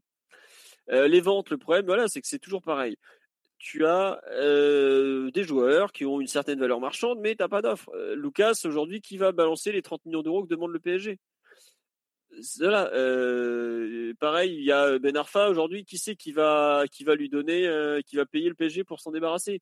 Krikoviak qui a été acheté 30 millions d'euros, personne va mettre. enfin, aujourd'hui, il n'y a personne qui a balancé 10 ou 15. À 15 millions d'euros, je peux vous dire qu'il est dans l'avion. Hein. La rumeur 18 millions d'euros de l'Atlético Madrid, elle m'a bien fait rire. Hein jamais, euh, enfin à ce prix-là, le PSG le, le, bazar, mais direct, il n'y a pas photo. Hein. C'est juste que c'est des joueurs qui ont non seulement une valeur marchande qui est en baisse, donc tous les clubs espèrent gratter le bon, le bon tarif à la fin, et en plus ils ont des énormes salaires. Donc euh, c'est ça aussi le problème. Voilà. Euh, blablabla. On nous dit que le joueur qu'il fallait prendre à Real Sociedad, c'était Rulli, le gardien, oui, le très très bon gardien argentin, voilà. Euh, c'est pas la merde. Il y, a, des joueurs qui doivent rentrer sur le marché, qui, euh, qui correspondent à nos exigences, mais c'est pas évident, évident de les faire venir. Voilà, c'est toujours ça le, souci. Nabi Keita, euh, non. Quand ton président refuse 75 millions d'euros euh, pour un joueur qui a jamais joué un match de Coupe d'Europe, voici, il en a joué avec Leipzig, avec Salzbourg, mais bon, c'est trop cher, c'est très très très cher. Voilà, on dit Neymar a réclamé Dani Alves et Coutinho, il en a déjà un, le deuxième il l'aura pas. mais il l'aura pas plus à Barcelone, donc autant qu'il vienne à Paris, il sera proche de Liverpool. Voilà. Euh, sur la suite, le gardien, bah, c'est un peu le sujet principal. Au niveau des départs, on a un peu fait le tour. Quelque chose que vous voulez rajouter, mais mes deux restants sur le mercato? Mmh, Non, non, je pense qu'on a fait le tour. Voilà. Ah si, moi je vais vous rajouter un dernier truc. Euh, restez calme par rapport aux rumeurs. Euh, le principe de la rumeur, c'est que c'est une rumeur. Il y a toujours un aspect vrai ou faux, mais arrêtez de croire tout de façon sûre et certaine. Le dossier Neymar avec ses multiples rebondissements vous, vous le précise encore. Euh, si vous êtes, euh, le seul truc, la vraie version, ce sera l'officialisation, qui reste ou qui parte. D'ici là, c'est pas la peine de vous exciter. Euh, il y a des gens qui, insultent pratiquement pour une rumeur quand elle est vraie ou quand ça tourne pas bien, mais calmez-vous. Hein. Déjà, ça reste qu'un joueur de foot, et en plus, c'est pas, ce n'est que des rumeurs, quoi. Voilà, tout simplement. Déstressez-vous pour le mercato. Hein. Vous n'avez pas, il n'y a pas votre vie qui en dépend, hein, globalement. Et non, dernier point, on a parlé ce week-end du retour de Luis Fernandez au centre de formation pour encadrer un peu les familles, faire signer des contrats professionnels. Euh, enfin, un peu, c'était un peu l'idée. Euh, on m'a demandé un peu ce que j'en pense. Il y a du positif dans le sens que c'est un ancien du club, que c'est un mec qu'on a vu au, camp des loges l'année dernière. Je me souviens l'avoir vu à plusieurs matchs de la CFA. Il n'y a pas grand monde, je peux vous dire, qu'il va voir les matchs à réserve à part les agents et les parents, et d'autres couillons comme moi. Donc ça, c'est le mec a, a quand même une certaine implication. Euh, par contre, c'est vrai qu'il y a d'autres trucs qui gênent, notamment au niveau des agents de joueurs, à savoir que bah, son fils est aussi un agent. Donc ça pose un peu problème. Euh, il y a le fait que Luis Fernandez euh, est un personnage très médiatique pour un rôle qui est quand même beaucoup de l'ombre. C'est pas forcément le profil qui colle le mieux. Et euh, il y a aussi le fait qu'on va parler à des gamins de 15-16 ans. Qu'est-ce que représente Luis Fernandez pour eux aujourd'hui? Le joueur, ils n'en ont jamais entendu parler. L'entraîneur, c'est pareil. Ça commence à faire combien de temps? 15 ans qu'il est parti du PSG, qu'il a eu une carrière assez douteuse depuis c'est un peu compliqué. J'avoue que je suis pas sûr que ce soit la personne idoine pour ce poste, honnêtement. Peut-être qu'il pourrait avoir un poste dans, le au PSG, mais je suis pas sûr du tout, honnêtement, que ce poste autour de la formation euh, lui corresponde tout à fait. Voilà. On nous dit Louis la taupe, non merci. Plus qu'une histoire de taupe, je pense que c'est le personnage médiatique paraît surdimensionné par rapport à ce rôle, en fait. Voilà un, peu l'avis que j'ai. Moi, je, ne dis pas que enfin, il est critiquable. Hein peut-être que Louis présentera euh, son dossier euh, de façon un peu bien et ça sera convaincant. Le club satellite, bah, après les Pays-Bas, l'Espagne, le Portugal, on passe à la Belgique. À voir. Je suis pas sûr que ce soit la solution parfaite et il suffit de prendre euh, l'histoire le coup de Chelsea et ses clubs satellites. Aujourd'hui, il y a combien de joueurs titulaires à Chelsea qui sont passés par les clubs satellites? Bah, Pratiquement aucun. Voilà. À partir de là, j'avoue que je suis toujours très dubitatif sur cette solution du club satellite. Donc, pour l'instant, faut attendre. En Belgique, pourquoi pas, c'est pas trop loin de Paris, c'est un championnat intermédiaire intéressant, mais bon, c'est pas. Ça ne paraît pas très très technique comme championnat, sachant qu'aujourd'hui le PSG vise des joueurs de profil très très, enfin, de très haut niveau, donc avec une certaine maîtrise technique, euh, notamment très orienté vers le jeu. Est-ce que ça correspond à la Jupiler League? Je suis pas sûr. Je sais pas, Mzien, ce que tu en penses, toi qui suis un peu tout ça. Mais bon. Mmh, ouais, ouais, je pas trop d'avis pour pas te mentir. Ok, bon, bah écoutez, c'est pas grave. Sur ce, on va vous souhaiter une bonne soirée à tous. Euh, merci pour votre fidélité. On a explosé nos records d'audience. On a été pratiquement 1000 personnes en direct. Je crois qu'on est monté à 950. Donc un grand merci pour votre euh, fidélité, votre participation, votre écoute. On espère, on espère que ça vous a plu. Pardon, je suis épuisé moi aussi. Neymar m'épuise. Et donc à lundi prochain, puisqu'on aura bah, de nouveau Mercato plus euh, le trophée des champions débriefé on aura de quoi faire. Sur ce, bonne soirée à tous, un grand merci et à la semaine prochaine. Et vous inquiétez pas, euh, Neymar, il y aura toujours plein de choses qui vont se passer dans la semaine, qu'il arrive ou qu'il n'arrive pas. Ciao, ciao tout le monde. Très bonne soirée à tous. Ciao.